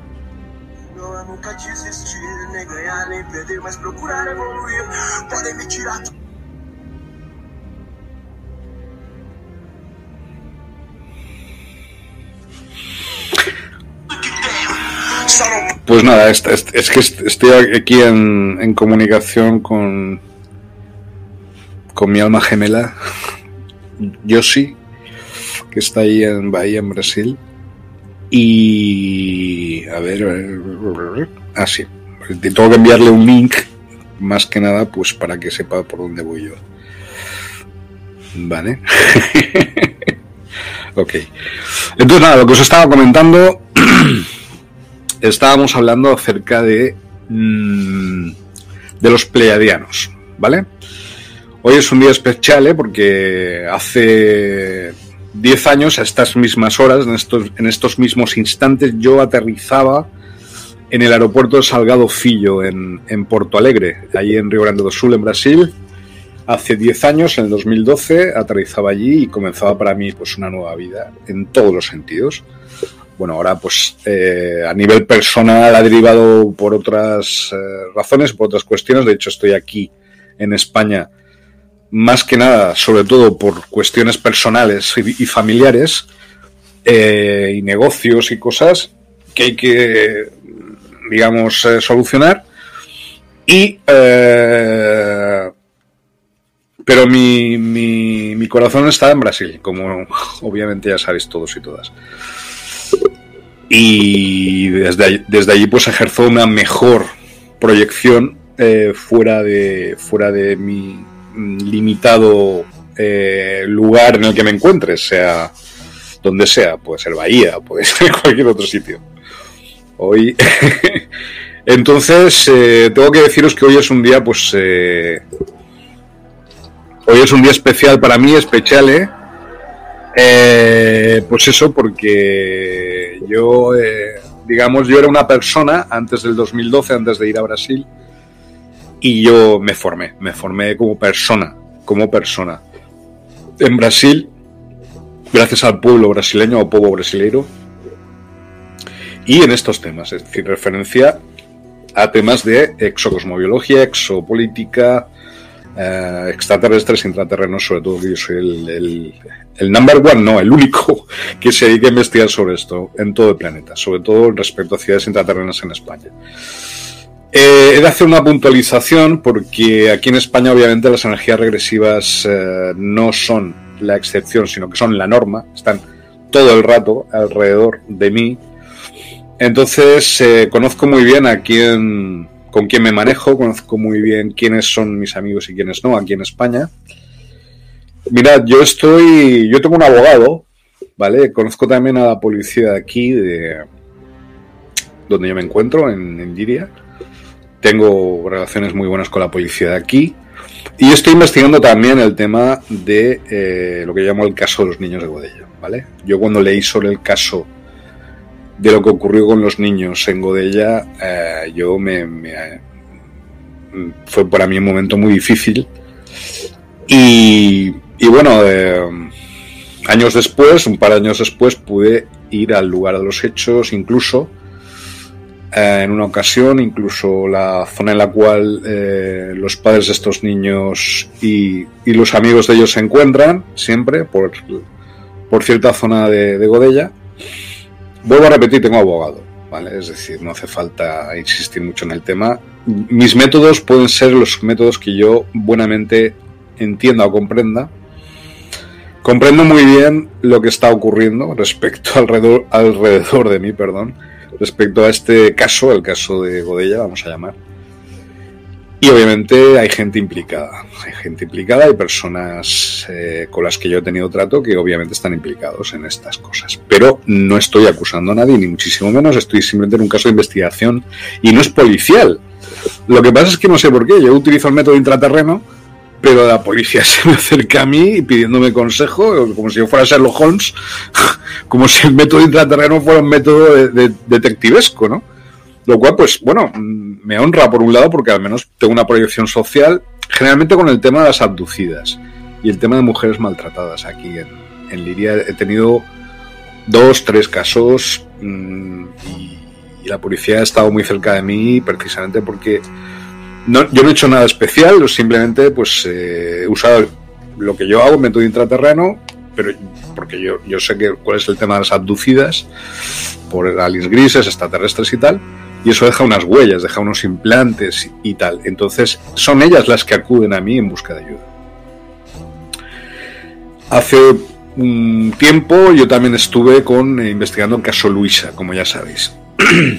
Entonces, de alguna manera se está imbricando el caso de Luisa con el caso eh, Godella de una manera muy peculiar. Eh, parece ser, como sabéis, el caso Luisa lo tuve que dejar por eh, incompatibilidad absoluta, de, por imposibilidad de seguir investigando sobre el tema. Y ahora parece ser que conforme más me acerco al, al, epicentro, digamos, de, de, toda, de toda la movida, de toda la cuestión que ocurrió ahí en Modella, más energías regresivas recibo, ¿no? O sea, más amenazas, más eh, cuestionamiento hacia mi persona incluso. Eh, y bueno, pues eh, yo os digo que estoy pertrechado y en estos momentos no es como hace unos años. Ahora sé exactamente pues eso, que tengo un abogado, que lo sepáis, ¿vale? Y que, y que bueno, en todo caso tampoco creo que yo sea, creo, creo, que haya que bajar a ese punto, pero bueno, si es necesario, obviamente, porque murieron dos niños, En circunstancias muy extrañas. Entonces, obviamente, mm, en breve sacaré las conclusiones con mucho cariño, con mucha eh, delicadeza y no desde un punto de vista ni siquiera policial, sino desde un punto de vista humano, creo yo, sin culpabilizar a nadie, sin, culpables y sin y sin es simplemente una cuestión exocosmobiológica, fue un tema realmente peculiar. Y enlaza también con otro de mis libros que habla de las sectas eh, satánicas o sectas eh, de energías regresivas en la huerta de Valencia. ¿no? Es decir, una secta no es para, vamos a ver, para que haya una secta no es necesario que haya pues una organización con unos estatutos y con, una ¿no? Eh, que esté todo oficializado. Es decir, una secta es un grupo de personas, un grupo de amigos que se reúnen para realizar cierto tipo de rituales, ¿no? O para hacer cierto tipo de ritos o simplemente pues para estar ahí tomar algo eh, una secta puede ser eso, cuando hay un componente, digamos, de mm, periodicidad. Es decir, que se ven every day, todos los días, eh, y hay una constante comunicación entre ellos. Y cuando ya se tratan cierto tipo de, de, energías, de temas espirituales o que pueden rayar lo espiritual, la falsa espiritualidad que yo llamo, entre comillas, ¿eh? entre comillas siempre, en realidad estamos hablando de otras cosas, ahí es cuando ya, pues eh, sí, puede ser una secta. Pero eh, sectas hay muchas, hay miles, hay millones, se hacen, se deshacen todos los días, es como, es algo dinámico. Pero sí, me interesa el tema respecto, pues eso, a cuando yo, investigué el tema del portal serpentario en la huerta de la ciudad de Burjasot, pues eh, también hice un, un, libro sobre sectas satánicas en la zona de la huerta de, la ciudad de Burjasot o, cercanías, ¿vale? Godella, pues Godella es un lugar interesante porque yo además eh, transito mucho con el tema de las líneas ley y empecé a tirar líneas ley y me di cuenta de que, de que ese pueblo de Godella está relacionado con... Eh, está en contacto con Santiago de Compostela y con Lourdes, o sea, dos santuarios católicos súper importantes y con una energía muy positiva, ¿no? Obviamente, Godella tiene esa, tiene esa energía positiva. De hecho, la palabra God, ella, si la separáis, God en, en inglés es Dios, guion ella, es decir, el Dios es ella. Es decir, son los que rinden culto a la diosa, están en Godella. Creo que es muy interesante. Ese es mi trabajo y esa es mi investigación, no temas eh, macabros o morbosos. Yo no me dedico a esas cosas. Pero incluso aunque yo me dedique a estos temas, como os estoy hablando, líneas ley, simbología, mitología mezclada con extraterrestres, intraterrenos, aún así recibo muchas dificultades cuando me acerco, por ejemplo, a una zona como esta, eh, o, a un tema como este, que obviamente hay muchos sentimientos mezclados y obviamente hay muchas, eh, obviamente hay que respetar a, los familiares, a, los allegados, a todo el mundo que está allí. Pero obviamente eh, yo como investigador noto enseguida esa polaridad. Es decir, las fuerzas negativas o regresivas y las fuerzas positivas, ¿vale? De hecho, es un lugar, lo de ella, donde hay muchísima polarización entre donde hay energías muy positivas, hay energías muy negativas. Entonces, estamos hablando de los pleiadianos, estos picudos, ¿no? Estos que tienen las, las orejas así picudas, en punta, eh, y que se llaman los elfos, ¿no? Que aparecen a Tierra Media, en el Seo de los Anillos, en el Hobbit y todo esto, ¿vale? Eh, en referencia al tema, eh, he explorado e investigado una película que se llama Bright, de Netflix, cuando Netflix hacía películas interesantes, allá pues 2014 por ahí, y esta película Bright hablaba de una supuesta línea de tiempo, de una tierra paralela en la cual había, habría habido un señor de la oscuridad, de Dark Lord, que eh, hay tres razas principales en este mundo, ¿vale? Sería como Los Ángeles, porque está ubicado en Los Ángeles, Estados Unidos, intraterreno. Entonces están estos, que son los orcos, que son los aliens grises, son los, eh, reptilianos, los Cthulhu, regresivos, los que rinden culto al señor oscuro. Luego están los humanos, que están entre medias, tenemos energías positivas y negativas. Y luego están los, eh, los elfos, los pleiadianos, ¿vale? Que están dirigiendo el cotarro desde sus negocios, sus coches Ferrari y sus barrios residenciales, sus condominios, como dicen en Brasil.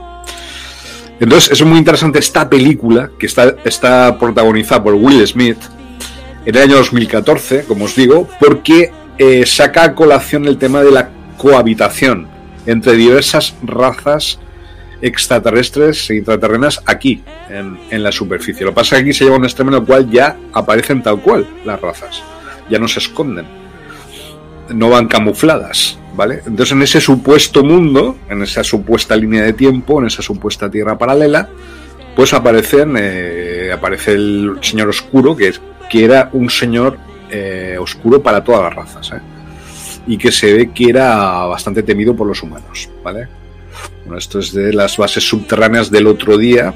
Esto, es, me faltó señalar una base subterránea submarina, ¿vale? Que existe precisamente. ¿Dónde? En Kiev, en Ucrania. O sea, la base mm, submarina subterránea militar secreta más importante del planeta está en Ucrania, en Kiev. ¿Os suena de algo? Hay una guerra allí, ¿no? ¿O quién intenta invadir Kiev? Los rusos. ¿Quién intenta hacerse cargo? ¿Y quién intenta tomar posesión de esta base secreta militar subterránea?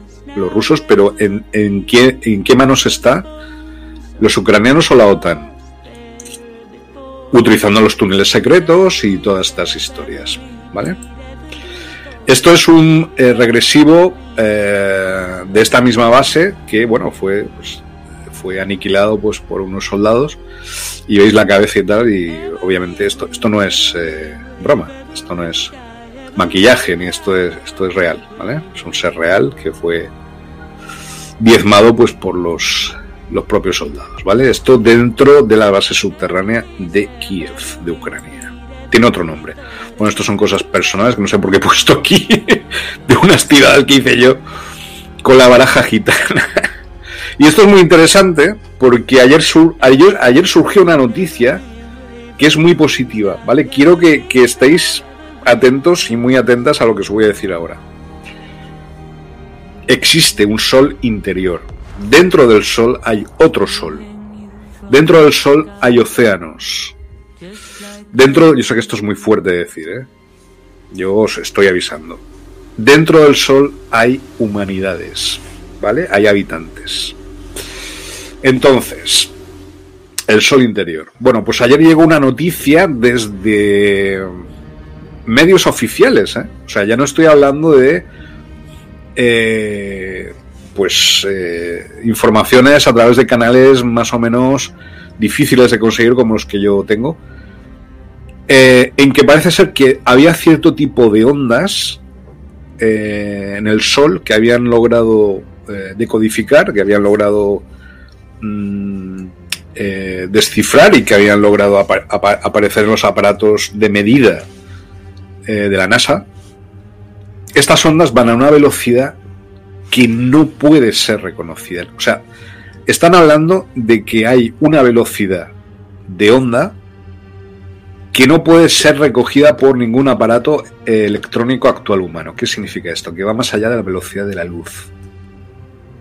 ¿Qué significa que una onda matérica, física, dentro del mundo de las leyes físicas y químicas en las cuales nos estamos moviendo, sin hablar de multidimensionalidad. ¿Qué significa que una onda va a una velocidad más allá de la velocidad de la luz o incluso es indetectable? ¿Qué hay? Hay, otros eh, lugares, hay otras dimensiones, hay otros universos con otras leyes físicas. Existe entonces la posibilidad de que por fin la ciencia académica apruebe la multidimensionalidad, de que vivimos en un universo multidimensional con múltiples portales y con múltiples universos alternativos, no solo alternativos, sino tan reales como nosotros y que conviven con nosotros y a través de ciertas puertas, de ciertos portales, llegamos a estar y a, y a establecer contacto con ellos. Esta noticia es muy importante y tiene como protagonista nuestro Sol. ¿Vale? Bueno, esto de los aviarios que vimos ayer. Y hoy es un día, como os digo, muy especial. Eh, un día de energías muy cargadas. Eh, he recibido cierto tipo de... Yo no diría amenazas, porque tampoco ha llegado a ser amenaza, pero sí obviamente están intentando llevarme a un plano eh, que no es el mío. Intentan quitarme de mi trabajo, que yo no siga haciendo mi trabajo porque hay muchos intereses. Tener en cuenta que Godella, ¿vale? Este lugar que, el cual eh, os estaba comentando, es uno es el lugar con más renta per cápita de toda la comunidad valenciana, junto a Rocafort, es decir, donde más pasta hay. Entonces hay muchos intereses ahí, deben ser financieros, intereses inmobiliarios, etcétera, que chocan con una espiritualidad sana o con una familia que ocupa un cierto chalet y tal, con unos niños y tal. Me imagino que debe ser eso, sobre todo. Una especie de... Eh, ¿Cómo se puede decir? Mm, esto ya ocurrió en otros lugares de, de la península ibérica, de España, aquí de Valencia sobre todo, una gentrificación salvaje del territorio a través de diversos medios y hay que eliminar a los alternativos. Eliminar físicamente. Y no estoy hablando solamente de temas de exocosmobiología, pero también. Y en ello hay una guerra, un conflicto entre intereses, hay un, conflicto entre razas extraterrestres e intraterrenas. God, ella, recordad lo que os acabo de decir, God, Dios es ella, ¿vale? Y cómo hay una polarización absolutamente bestial entre los que eh, están guiados por la diosa, son positivos, y los, digamos, los eh, regresivos, que son muy regresivos. Mirad, yo ayer, de hecho, ayer mismo estuve en ese lugar, en Godella, una especie de... Me quieren llevar a una especie de semiclandestinidad. ¿Vale? Cuando yo me acerqué por allí, que no me acerqué demasiado y tal. Que no meta mis narices donde no me llaman, es decir, que no olisme demasiado como buen eh, sabueso soy, pues soy un buen sabueso, sé, sé dónde meter la nariz. Y obviamente no quieren que meta nariz en estos asuntos, ¿vale? Y me lo están haciendo saber de muchas formas, de muchas maneras. Quiero que lo sepáis para eh, proteger mis espaldas y proteger mi investigación.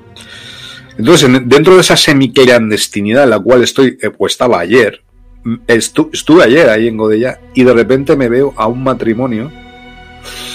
Eh, esto no es fácil de decir, porque dirán, este tú estás loco. Pero claro, me da igual estar loco después del, del caso Godella, después del caso de los niños de Godella y todo este tema. Y no sé quién está más loco, la verdad. Eh, por eso, eh, lo que os quería, lo que os, estaba comentando, que hay que ser extremadamente eh, sensible con esta cuestión, y lo estoy intentando ser, de verdad, disculparme y perdonar si puedo herir alguna sensibilidad, pero obviamente no estoy haciendo daño a nadie. Si hago daño a alguien, pues que se me sepa. Y pues, hay, hay, medidas. Tengo un abogado, es decir, podéis usar esos medios si llegáis este, hasta ese punto. ¿eh? Para eso existen las leyes y si para todos, las leyes son para todos. ¿eh? Quiero que lo sepáis. ¿Vale? Entonces estamos haciendo el tema este, el, programa de hoy en base a, disculpad de verdad, en base a la película Bright. Lo que pasa es que, claro, se me han mezclado pues otras investigaciones que estoy todavía, una que está, se acabó así de una manera muy extraña, como fue el caso Luisa, y ahora pues el caso God, ella. Pero mm, también señalar que ayer tuve una, mm, una visitita. Estaba yo ahí tomando una cena ahí en, en Godella y de repente me veo un matrimonio. Digo, hostia, pues matrimonio y tal. Uh, qué guay, ¿no? Pasaron cerca de mí, era un, claro, un matrimonio, mujer-hombre eh, y una niña. Y estaban, o sea, pasaron cerca de mí y fue una cosa muy extraña, o sea, eh, no eran humanos, no eran humanos. Y de, pronto en un instante pude ver su auténtico rostro, eran pleiadianos, ¿vale? Me quedé flipado.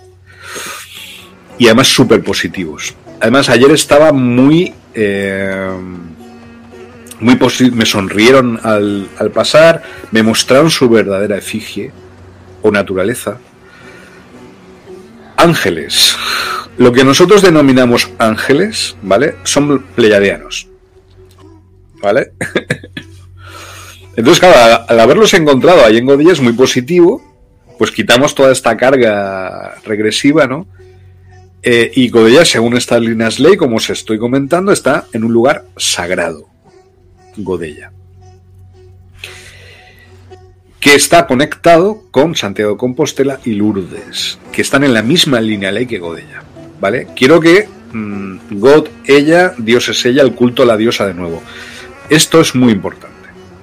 Es decir, el hecho de que haya pleiadianos y o ángeles en Godella, que es un lugar, Godella es un lugar sagrado. No porque yo lo diga, porque está conectado con líneas ley, con Santiago de Compostela y con Lourdes.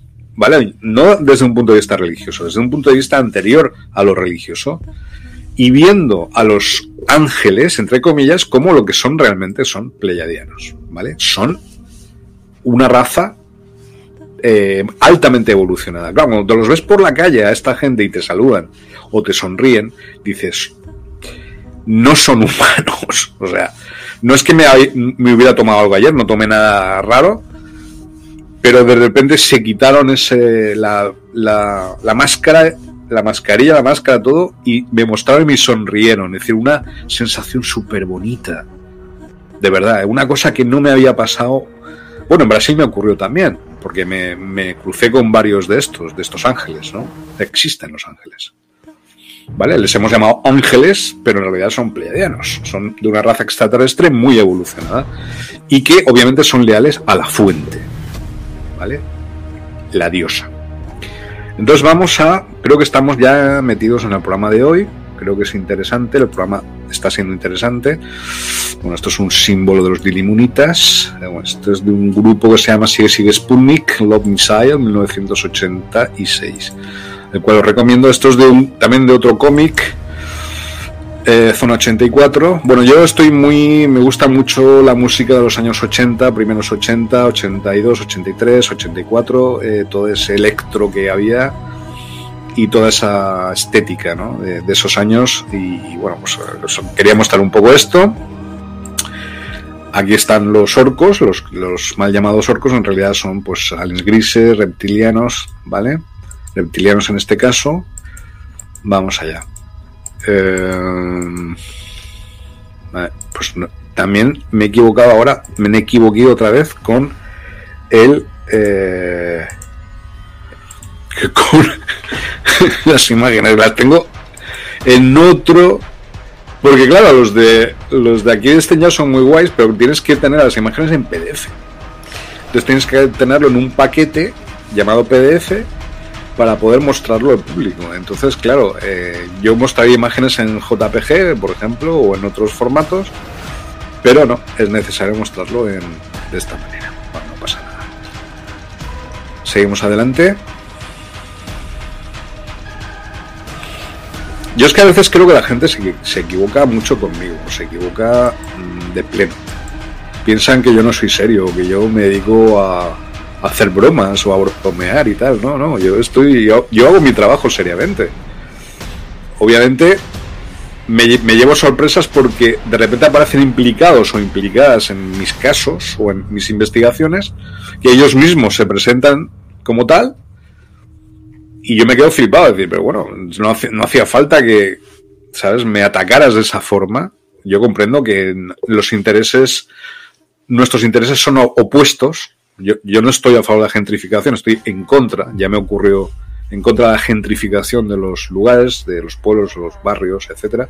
Eso ocurrió en Ruzafa, en Valencia, ahora quieren hacerlo aquí en Godella y lo están consiguiendo, lo, ya está gentrificada y obviamente tienen que dar los pasos necesarios para gentrificar una zona, ¿vale? Y, y obviamente hay que ponerse de soslayo, hay que evitar que te impliquen en nada o, que te pongan en algún tipo de problema a gente de mucho poder. ¿Vale? Vamos allá. Son cosas muy sucias, muy sucias.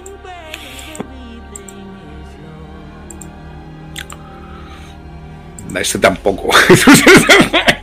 Disculpadme de verdad. No sé por qué dormido hoy.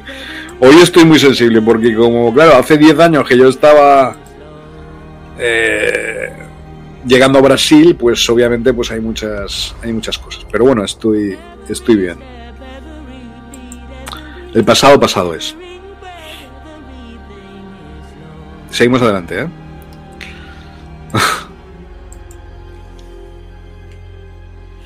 Entonces, lo que os estaba comentando, ¿vale? Tenerlo muy en cuenta. Cuando os hablan de ángeles, yo comparto, yo sé que existen los ángeles, los puedo convocar como ángeles, pero tenéis que decir sus nombres para que ellos se presenten. Los, los ángeles son razas extraterrestres altamente tecnologizadas, con unas tecnologías muy desarrolladas, y en este caso tecnologías, eh, ¿cómo, ¿cómo, explicaroslo? Mm, tecnologías eh, que pueden llegar a conectar con vosotros y por canales que no os podéis ni imaginar, ¿vale? En este caso, pleiadianos, per se. ¿Vale? En persona.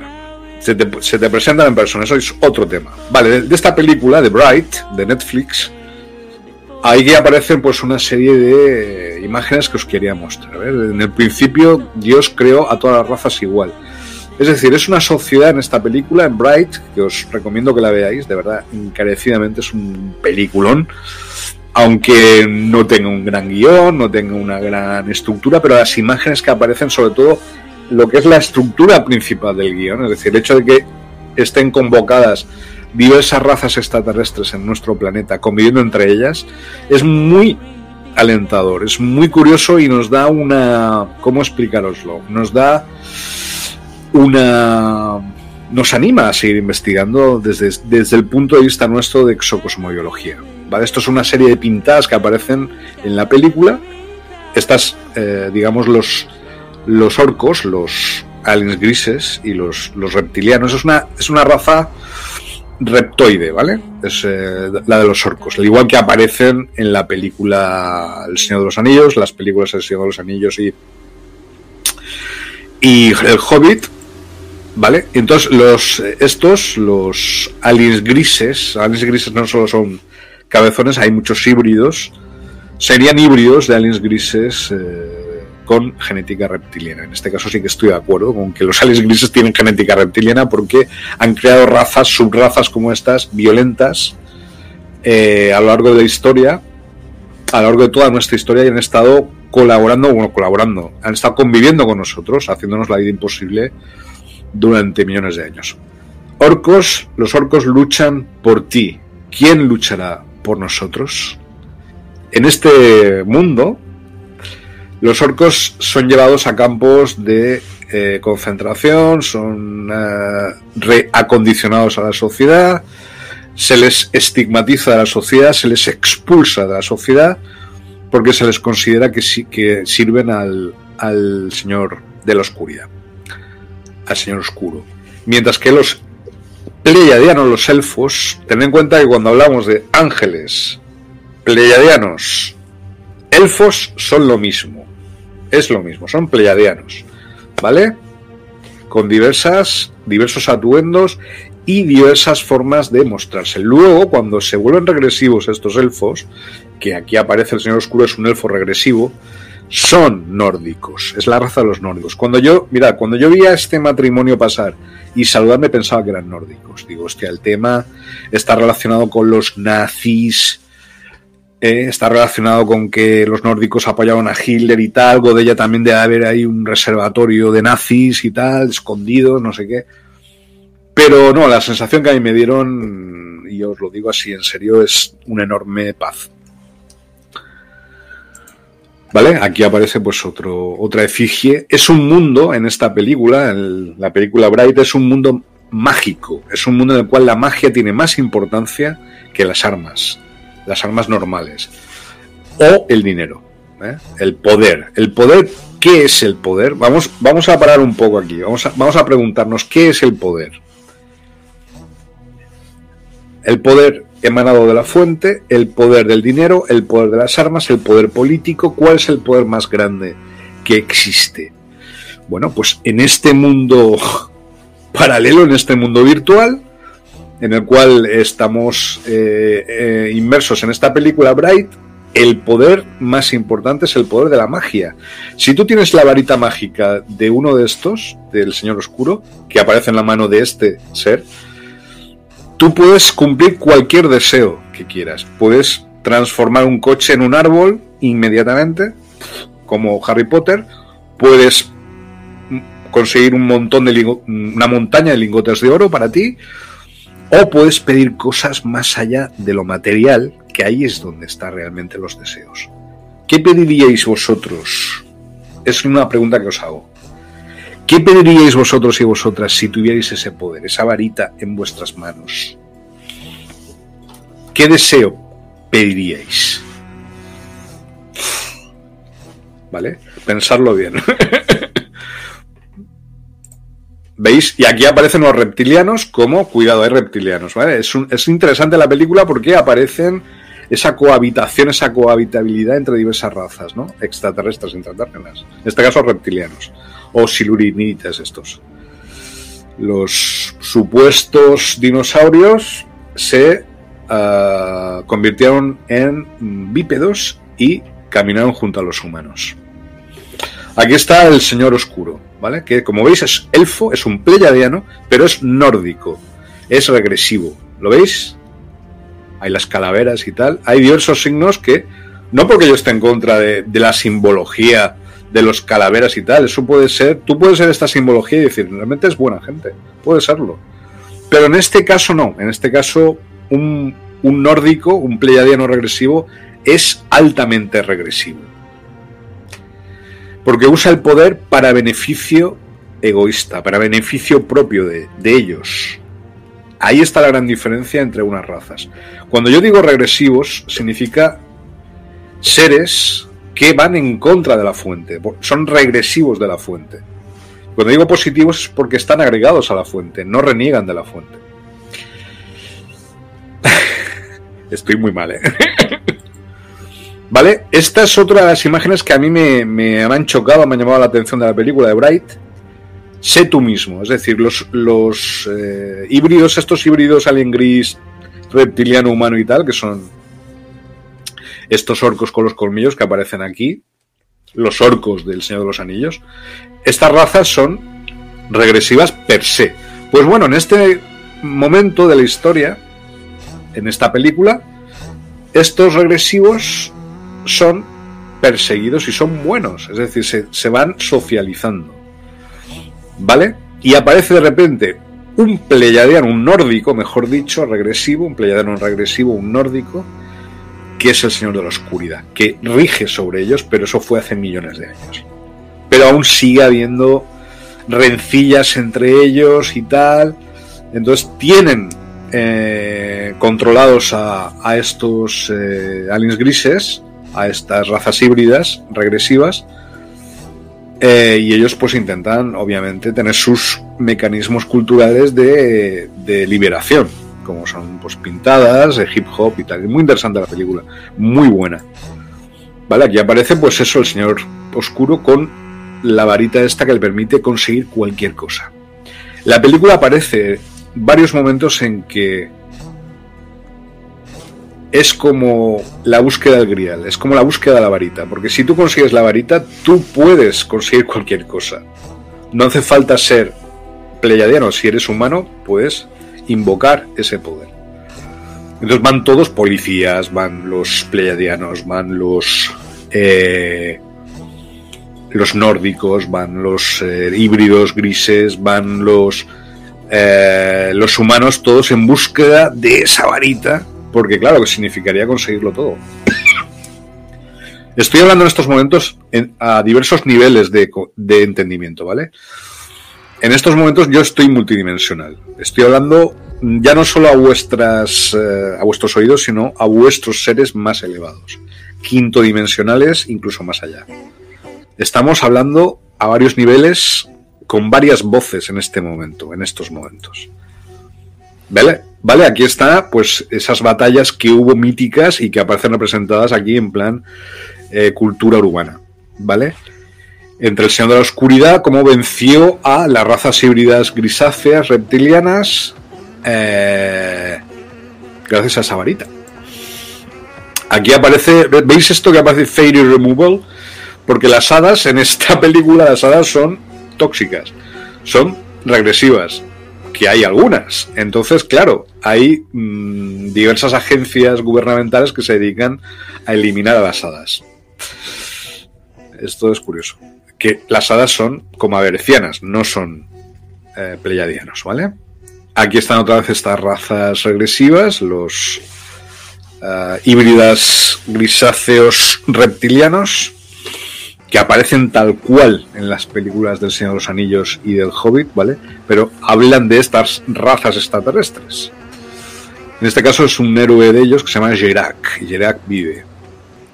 Aquí es una imagen curiosa aquí pintado en una, en una pared de una ciudad, en este caso una ciudad uh, de un mundo paralelo, en esta película, en Bright, pero yo en mis investigaciones, porque yo investigo mucho en sitios, a veces me he metido en casas destruidas en mitad de la huerta, y hallo, hallo conocimientos, ¿eh? Entonces, al lado de esas casas, que no se sabe muy bien por qué han sido destruidas, por fuerzas regresivas, ha ocurrido algún evento luctuoso allí, yo huyo de lo morboso, huyo de, huyo de estas cosas. Pero tenéis que fijaros en las pintadas. Porque hay mucho, mucha información extraterrestre, multidimensional, mucha referencia a muchas razas. Como sabéis bien, a lo largo de mis libros aparecen pintadas de extraterrestres, de los serpentarios sobre todo, en Valencia, que es donde me he movido últimamente. Y aquí aparece este, este ser, este pleiadiano, es, en este caso este nórdico, controlando a los humanos, al humano, para machacar, a, en este caso, a los, a, los, a las razas híbridas, grisáceas y reptilianas. Que en este caso, en este mundo creado por esta película, en Bright, creado o, recreado, eh, son explotados por los humanos, pero desde la mano, como veis, del nórdico que controla la mente de los humanos. Somos un instrumento de castigo contra eh, las víctimas, que en este caso son las razas inferiores desde el punto de vista de los pleiadianos, de los nórdicos, perdón, mejor dicho. ¿Vale? Aquí pues aparecen no a los orcos, tal, pues, tal. Y ellos se defienden como pueden, claro. Aquí pues yo os recomiendo de verdad que veáis esta película. De Netflix del año 2014, Bright, Brillo. ¿Por qué se llama Brillo? Ya veréis la película. Aquí pues eso, meten a estas razas en centros comunitarios de orcos. ¿Ves? el Señor Oscuro volverá existe como una autoprofecía de un señor oscuro que va a volver. Y claro, con ese poder mágico, porque es un mundo en el cual la magia tiene su lugar. Igual que, es, igual que el nuestro, es decir, hay bolis igual que este, micrófonos, hay gente que hace podcast como yo, que, que está en YouTube igual, pero hay magia. Y es usada. ¿Vale? Muy bien. Entonces aquí aparece pues eso, Los Ángeles y al lado eh, aparece el distrito de los elfos, que es los pleiadianos, la gente de más dinero y más poder. Aquí solo pleiadianos, solo elfos, elves only. Escudo de luz. Eso tenéis que ver la película para saber en qué consiste esto del escudo de. Vale, esto pues nada, atacando a la policía, eh, estas razas regresivas, revolucionarias. ¿eh? Y, bueno, eh, más o menos, en definitiva, lo que, lo que os tengo que comentar es que cuando os quitáis las gafas de, las orejeras de del control de la programación, digamos, eh, puede ser programación familiar, social, eh, eh, desde la infancia, a, través de la educación pública, de la educación que suelen hacer a los niños, eso es programación, no es enseñanza. Cuando te quitas esa programación, aparece la multidimensionalidad. ¿Vale? Aparece la multidimensionalidad y ves las cosas como son. No te inventas nada. Esa es la realidad. ¿Por qué? Porque la base de la realidad, primero, no es material, es espiritual. Y segundo, la base de la realidad no es unidimensional, sino multidimensional. Multidimensional. ¿Vale? Eso es a lo que yo fui a Brasil hace 10 años.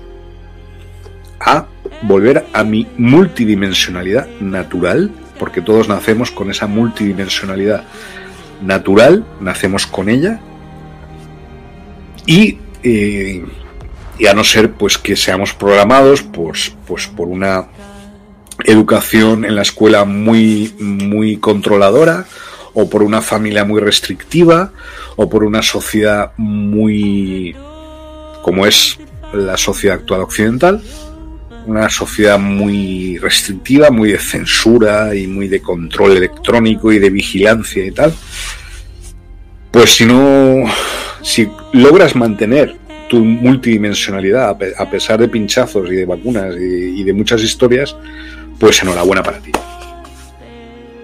Hay gente que incluso se puede vacunar y mantener la multidimensionalidad. ¿eh? Son, son energías muy poderosas. Hay seres humanos que vais andando por la calle, no son seres humanos, son energías. son fuentes de energía, tanto positiva como negativa. Yo hoy en Brasil he descubierto todo, es decir, me descubrí a mí mismo, eh, descubrí muchas cosas que jamás habría imaginado que existieran, entre ellas la multidimensionalidad y a partir de ahí empecé a verlos, empecé a ver a las ciudades intraterrenas, empecé a conquistar mis sentidos y mi percepción cambió respecto a todo, completamente. Entonces os recomiendo eso, que no tengáis miedo a nada, que sigáis adelante en vuestras investigaciones que, claro, a veces es complicado, hay momentos de tensión. Las personas que se te acercan en la vida dicen ser amigos tuyos o amigas tuyas. No lo digo por ti, yo sí. ¿eh? Pero en realidad son gente que, que tiene algún tipo de interés egoísta respecto a ti o quiere destruirte, destruir todo lo que representas, porque es un problema para esas personas eh, de facto, es decir, mm, eh, no puedes existir. Tienes que desaparecer porque si no, eh, sus intereses egoístas, financieros, pues peligran. La gentrificación que ellos promueven o ellas promueven y se infiltran en los grupos y, y con las personas más sensibles para conseguir información y luego destruir a estas personas. Son gente absolutamente vacía y absolutamente tóxica y es decirlo de una manera muy suave, ¿vale? Porque son muchísimo peor que esto. Son gente altamente nociva y altamente peligrosa. ¿eh? Y tener mucho cuidado con las falsas amistades, las falsas apariencias y las auténticas revelaciones que eh, te pueden demostrar en un momento dado quién es quién. Pero el último consejo que yo daría a estas personas es cuidado conmigo. ¿Vale? Yo me fui de España, no es una amenaza, ¿eh? yo me fui de España a Brasil. No sé si alguno o alguna de ellas aquí en España tienen esa capacidad de darlo todo, ¿no? Por una idea o por una causa. Yo fui allí a Brasil por motivos personales, incluso me casé allí. Bueno, me casé según el culto de los orishas y tal. Pero en realidad yo fui a Brasil para otras cosas.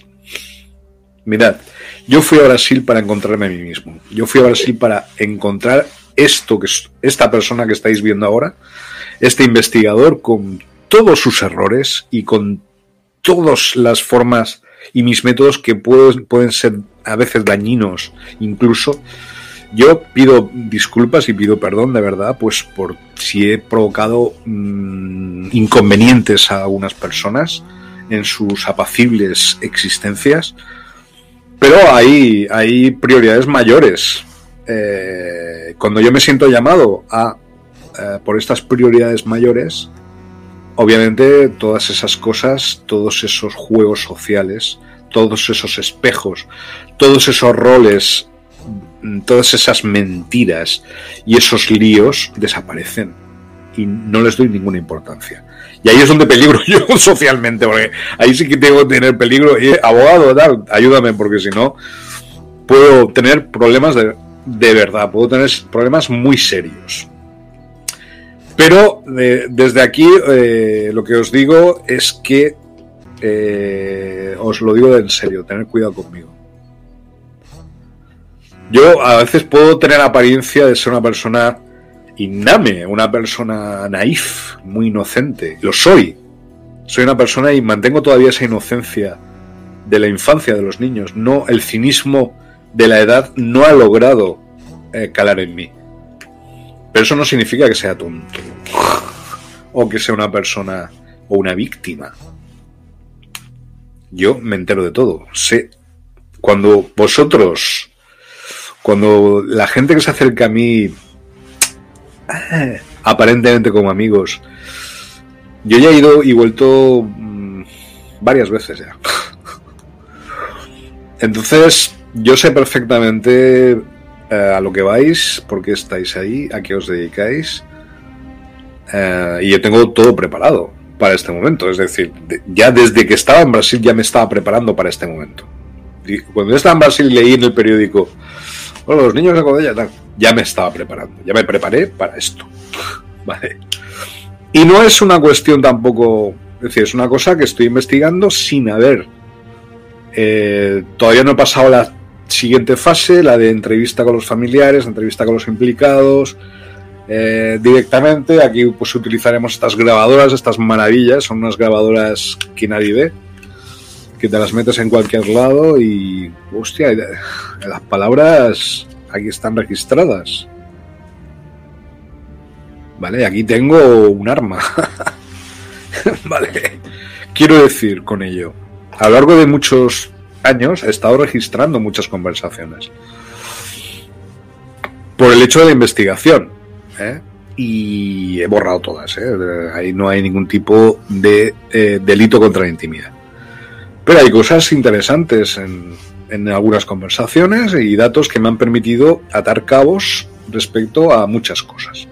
Entonces, pues cuando llegue el momento, vamos a sacar las conclusiones, todo el memorándum, todos los informes porque yo soy una persona con un sistema, yo soy una persona que serio, es decir, el método intraterreno es un método muy serio, no es un método de, no, es que mm, soy una secta y he visto luces o he visto espíritus y tal, como algunos o algunas pretenden engañarme, ¿no? Es que he visto tal, en realidad sé que no lo han visto, pero en realidad ellos son las víctimas, son las víctimas ellos y ellas, porque los que son engañados son ellos y ellas.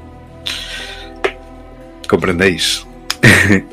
Entonces, claro, mm, me hace muchísima gracia, ¿no? Cuando las personas continúan insistiendo en su error respecto a la apreciación a mí y en considerarse que son más inteligentes que yo y que son, a pesar de su maldad, y continúan insistiendo en intentar eh, provocarme o perjudicarme de alguna manera. Bueno, pues intentarlo, quiero decir, adelante, quiero decir, aquí estamos, es decir, bien, vamos allá. ¿Eh? Pero tener en cuenta una cosa, yo no, no tengo enemigos. ¿Vale? Y lo repito, lo, dije ayer, lo digo hoy otra vez, cuando el general Narváez, que nació en mi pueblo, donde yo nací, en Loja, en Granada, en Andalucía, aquí en España, estaba en el lecho de muerte el cura que estaba ahí, el sacerdote, le preguntaba, oye, no, tiene nada limpiarse su alma, pedir perdón por lo que, los errores, los pecados cometidos y tal. Y no pide, no perdona a sus enemigos. Y entonces Narváez le dijo, no, mire, sí, yo perdono a mis enemigos. El problema es que no tengo enemigos, me los he cargado a todos. Esto le dijo, le dijo Narváez a, al, cura, al padre, ¿no? En, ese, en su lecho de muerte. Yo digo lo mismo. Vale, no tengo enemigos. Porque me los he cargado todos. Es decir, no existen. O sea, sean quienes sean, sean, estén cerca de mí genéticamente o no, o amigos, lo que sea. No existe nada que pueda eh, perjudicarme o que pueda destruirme a mí. A no ser que sea yo mismo, obviamente. Pero ni siquiera, aunque algunas personas incluso me dicen eso, me han dicho, es que tú eres tu peor enemigo. Una de estas personas que también tiene intereses, también aquí en España, madre mía, eh, eh, intereses de, perjudicarme y tenía otros planes para mí y tal, y, solo pensar en sí mismo, en sí misma. Y, rollos patateriles que, que, definen realmente la subnormalidad en la que estamos aquí en España, a nivel de investigación, es decir, el bajo nivel, mejor dicho, con, con perdón. La subnormalidad, eso no, no me gusta decir esta, esta palabra, eh, pido excusas por ello.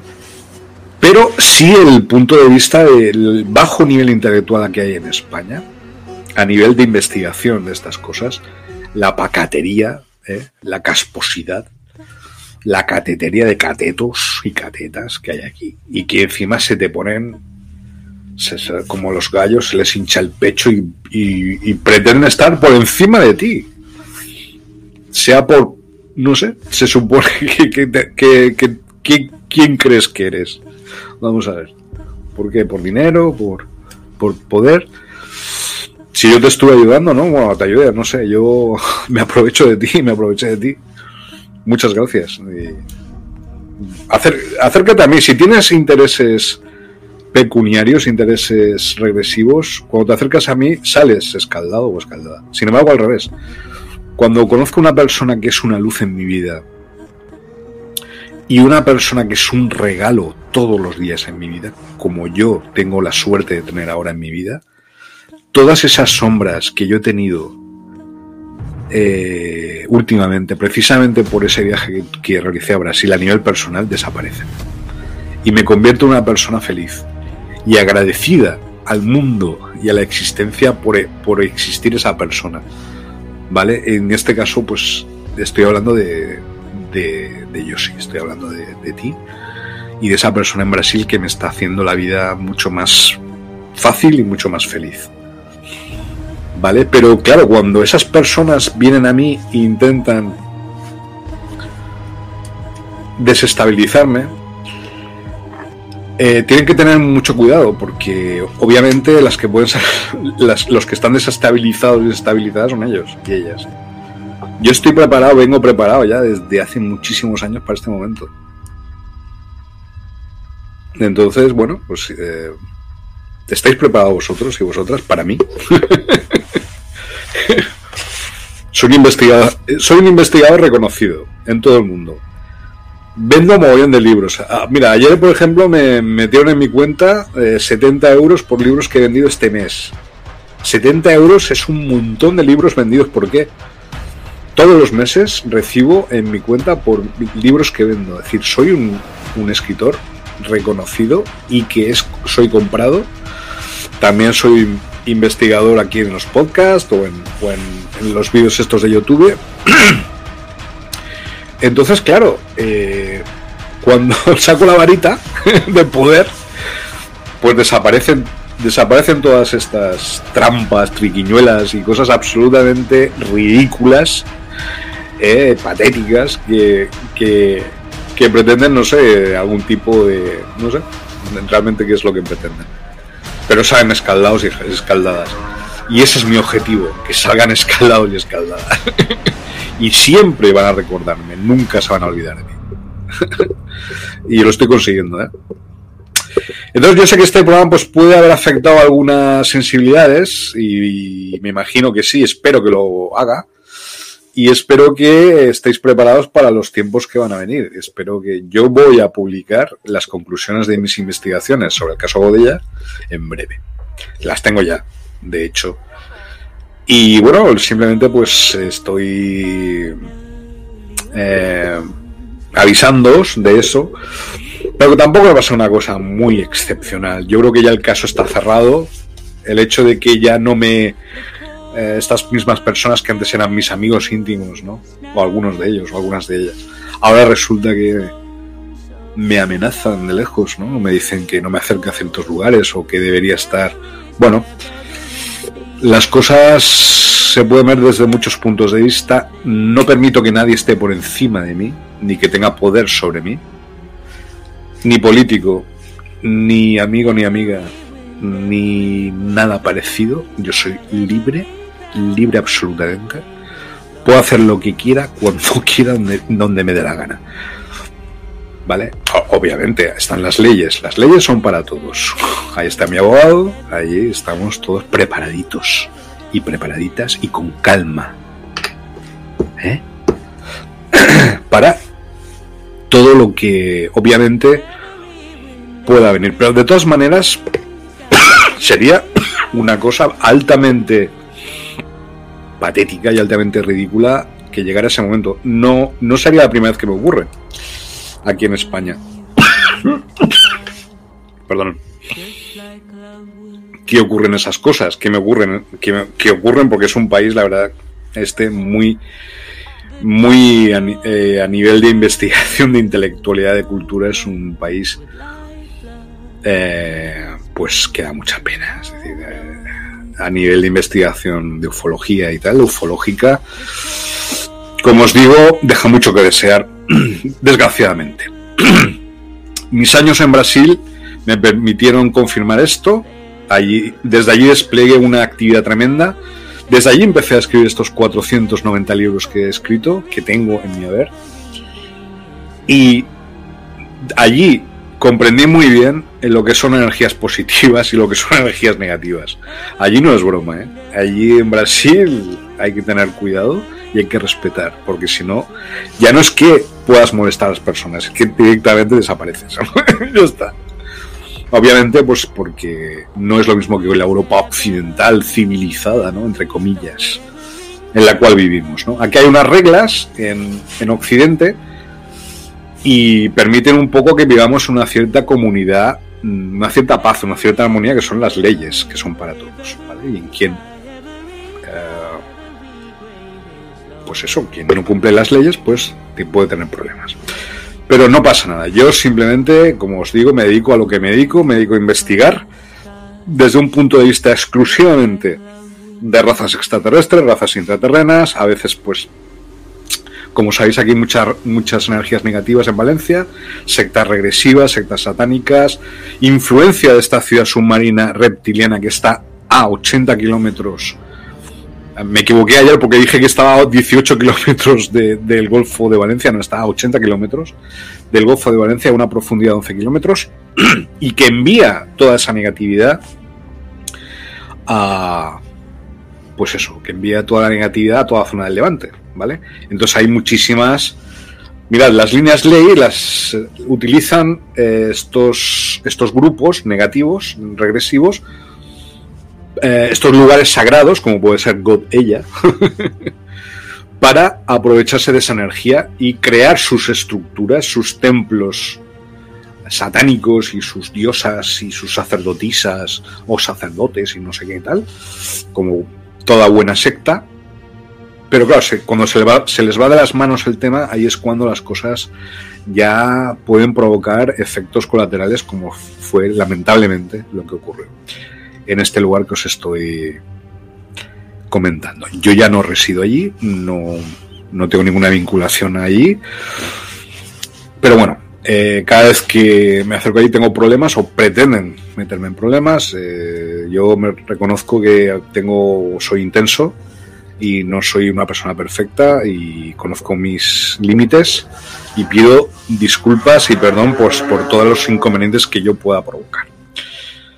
Pero yo sé que hay personas que, a pesar de todo, eh, siguen en el camino del bien, siguen en el camino de la luz.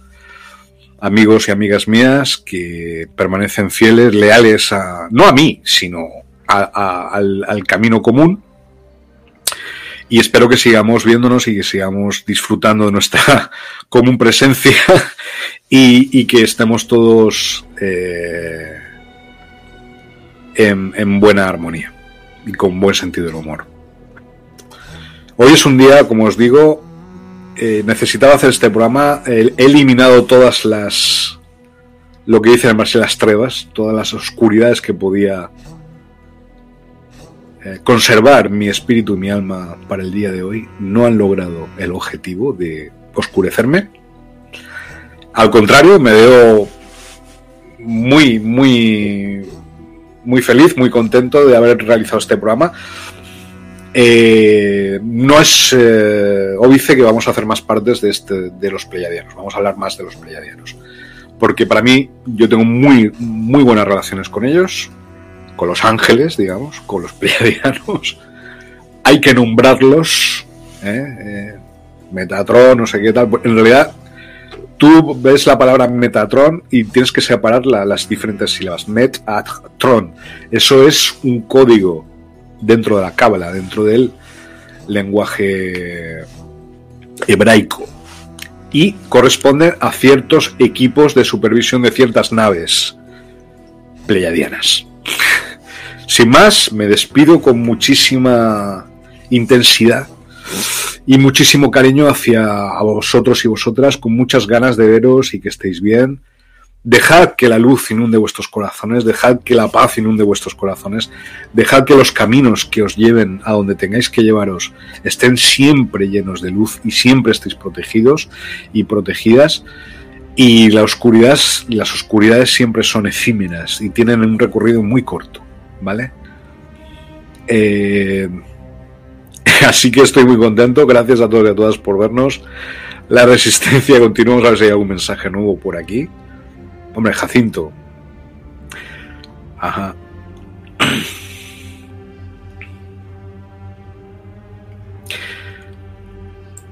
Uh, voy a mostrar este mensaje de aquí de un amigo, de Jacinto Fernández Lorite.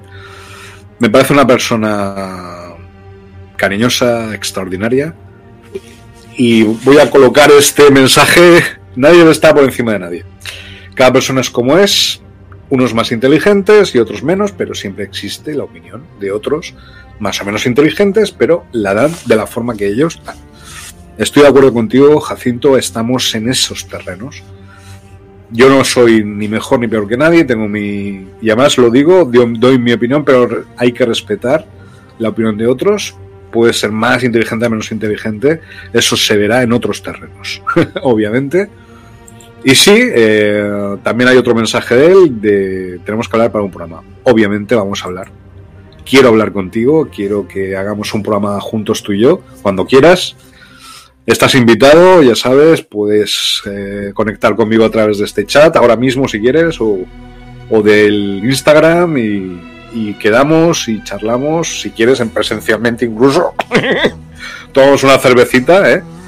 Y podemos o no hace falta, podemos hacer quedar así digitalmente, así virtualmente y hacer un programita así, con este formato.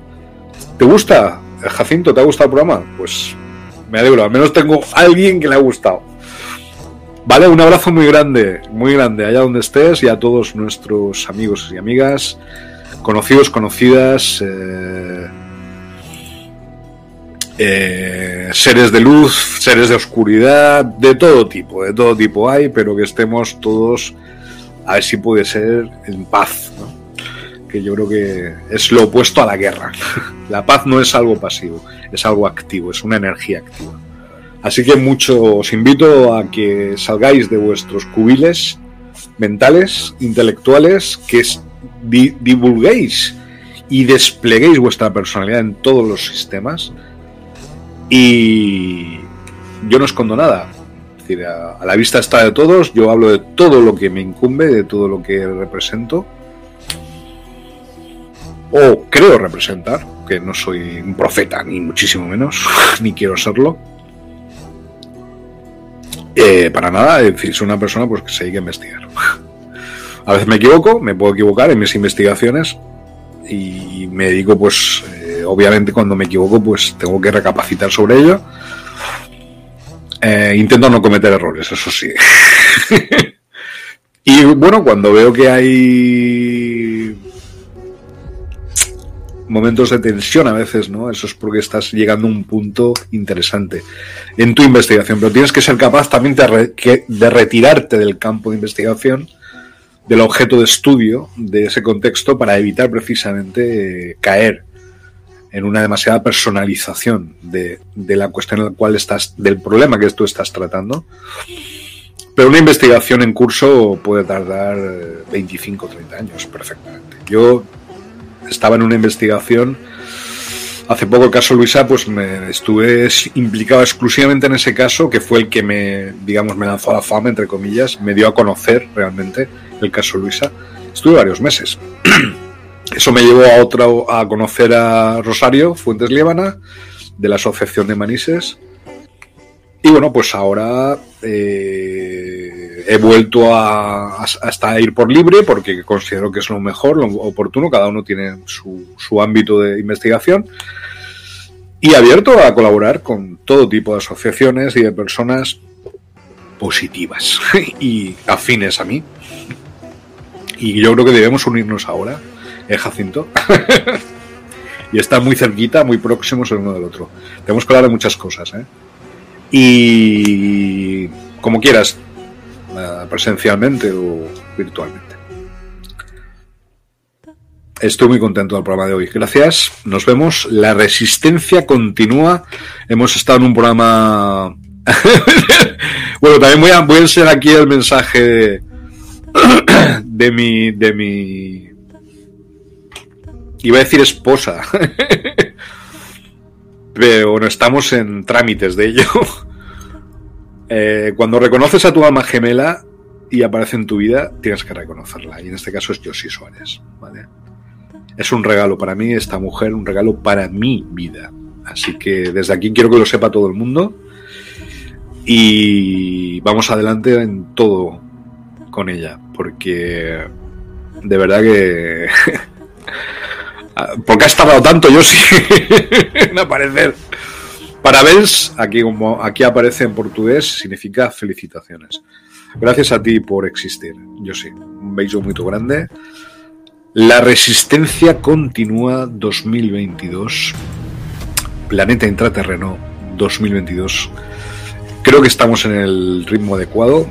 Uno, dos o tres programas por día, es decir, una que haya que se note nuestra energía todos los días, every day, que estemos ahí eh, transmitiendo, porque yo creo que es necesario en estos momentos tan intensos de, la historia de la humanidad del siglo XXI, de este, en, en este ambiente, en este escenario distópico en el cual nos están queriendo meter. Queriendo meter, no. Ojo, no significa que nos metan. y yo creo que nuestra presencia, planeta intraterreno, todos los días, es importante transmitir informaciones diarias y cotidianas porque las cosas van muy rápido no podemos, eh, no podemos eh, dormirnos. Aunque yo he estado durmiendo todo el día de hoy por otras cuestiones, lo necesitaba.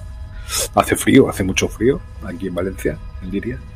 Realmente estoy muy agradecido, muy agradecido. Mi, alma está muy agradecida a, a, la existencia, a la fuente en el día de hoy, en este momento, por existir, porque yo existo también, igual que vosotros y vosotras. No os dejéis que os ningunen ni que os arrinconen, ni que os mantengan anónimos. Sois importantísimos e importantísimas.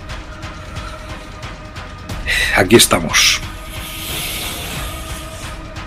La resistencia continúa 2022, planeta intraterreno 2022. A por ellos. Chao.